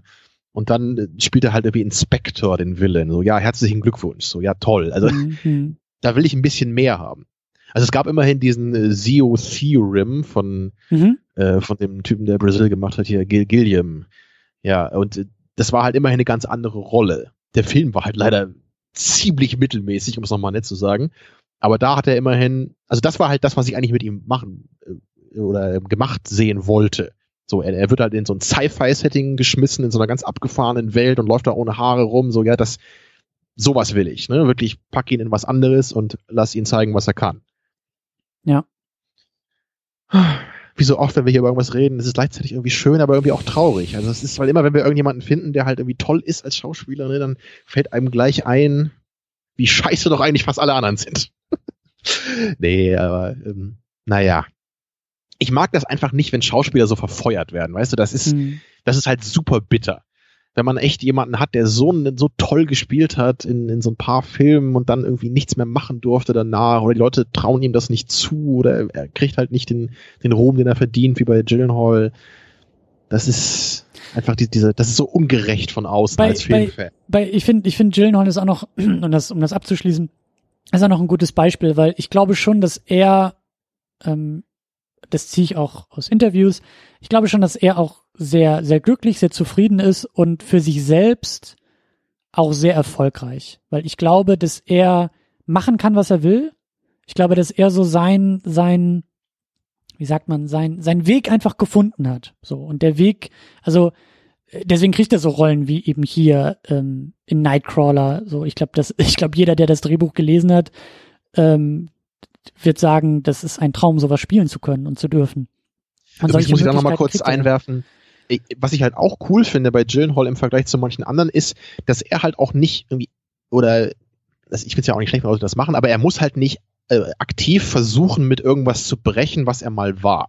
Ja. Also was zum Beispiel Leute wie, wie Daniel Radcliffe jetzt machen, ne? oder Elijah Wood gemacht hat früher mit, mit ja. Sin City. So dieses, ne, Elijah Wood will halt sein Hobbit-Image loswerden und spielt dann halt in sowas wie Sin City mit als irgendwie so, so abgefahrener Kannibalentyp.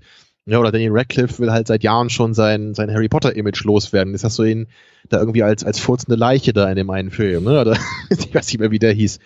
Aber also er, er macht halt dann so, so ganz radikal andere Sachen jetzt. Wobei er halt auch den Imperium gemacht hat, den ich halt sehr, sehr geil fand mit Daniel Radcliffe.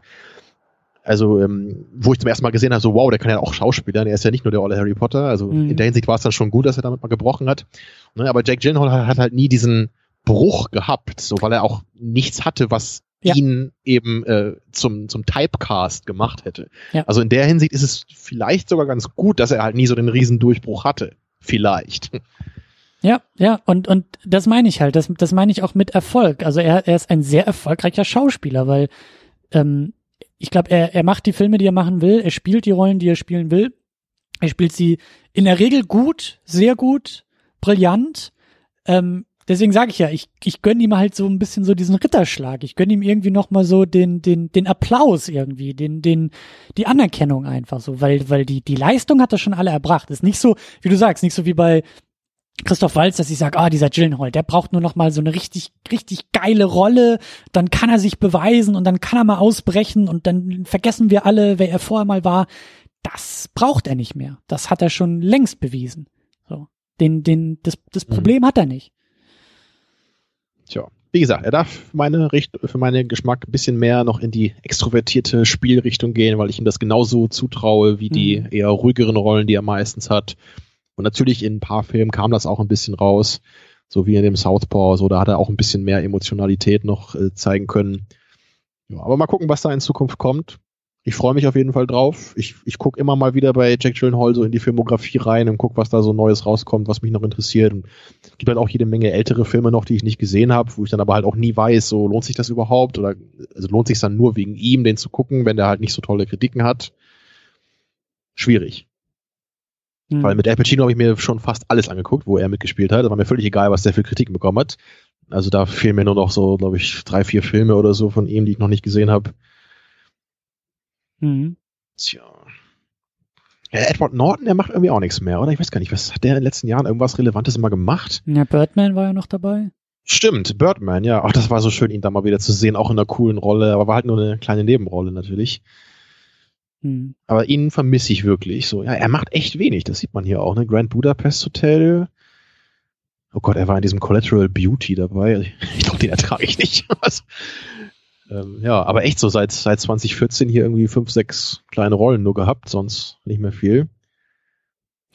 Ich nehme mir mal vor, öfter ins Kino zu gehen, wenn Jake Gyllenhaal mitspielt. Das sollte ich mal Tja. tun. Wahrscheinlich. Wer weiß, vielleicht kriegen wir Ich ihn als gehe Batman ich geh dann, jetzt, ich gehe eigentlich eh schon zu selten ins Kino. Ja, aber dann, naja, ja. es bleibt immerhin was Besonderes so. Hm.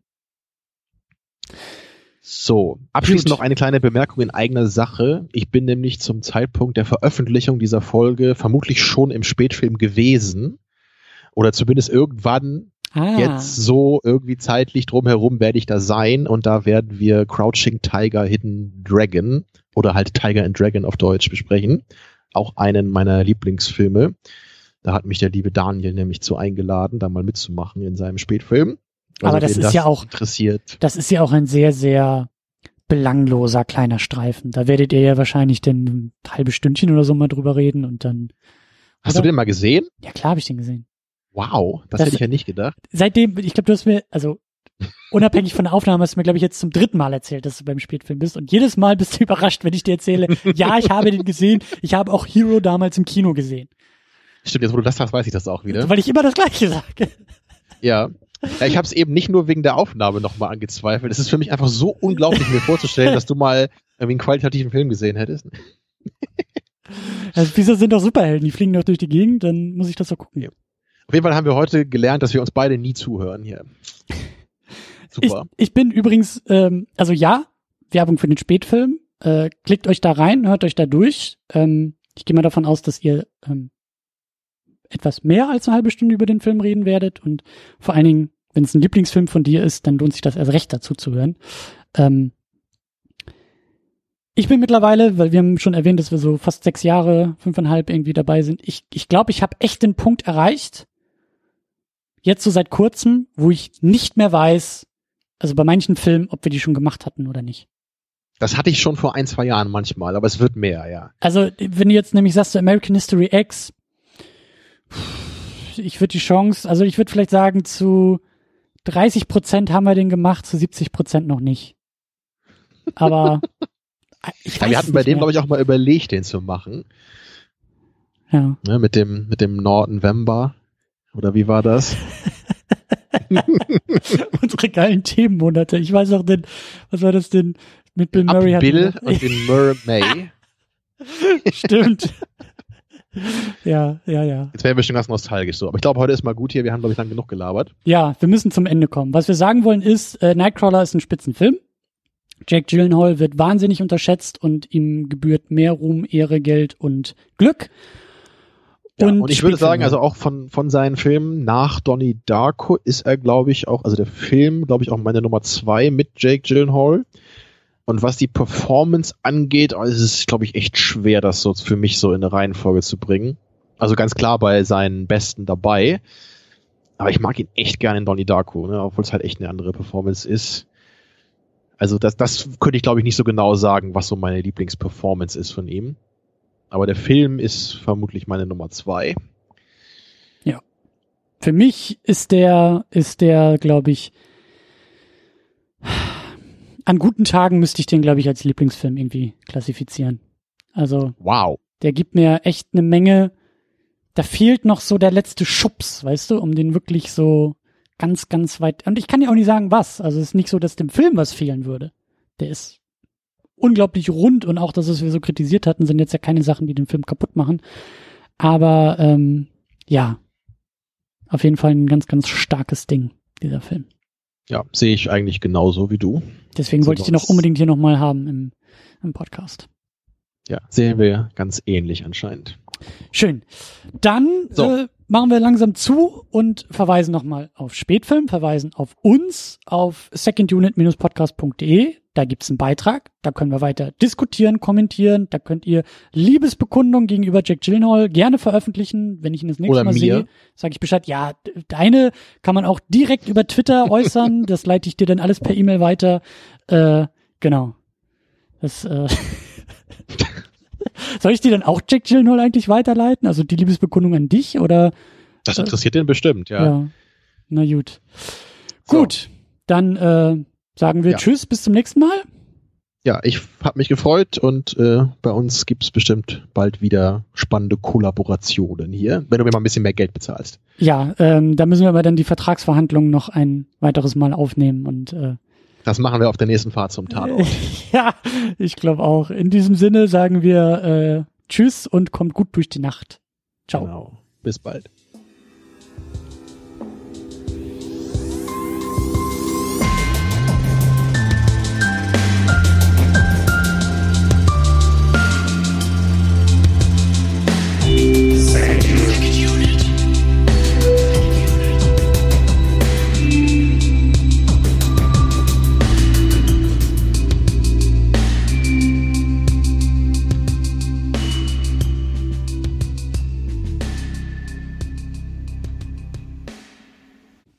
Die Second Unit ist das Ergebnis harter Arbeit. Der Podcast kostet Zeit, er kostet Energie, er kostet Geld. Deshalb könnt ihr unsere Arbeit auf Patreon unterstützen. Viele wunderbare Menschen machen das bereits. Jonas Mapace, Rochus Wolf, Alex, James Vermont, die Cinematic Smash Brothers und Cedric Schmidt unterstützen uns mit zwei Dollar im Monat. Dafür erhalten Sie an dieser Stelle ein Dankeschön. Darüber hinaus unterstützen uns Tahiti Su, Sultan of Swing, Markus Halmitschlager, David X. Noack, Florian Primel, Sebastian, Gian Ferrari Stefan, Stefan Druwe, Rike The Midlist, Käthe, Playstar, Christian Schmickler, Jota, Steve Geiler, Ulf P., Niklas Römke, Spencer Stewart, Lars Rühmann, Inge, Stefan Manken, Sonja Bethgejele und Jan mit 5 Dollar im Monat. Für diesen Preis erhalten Sie Zugang zu unseren State of the Unit Podcasts. Darüber hinaus haben wir noch einen Unterstützer mit 10 Dollar im Monat, das ist Thomas Jaspers.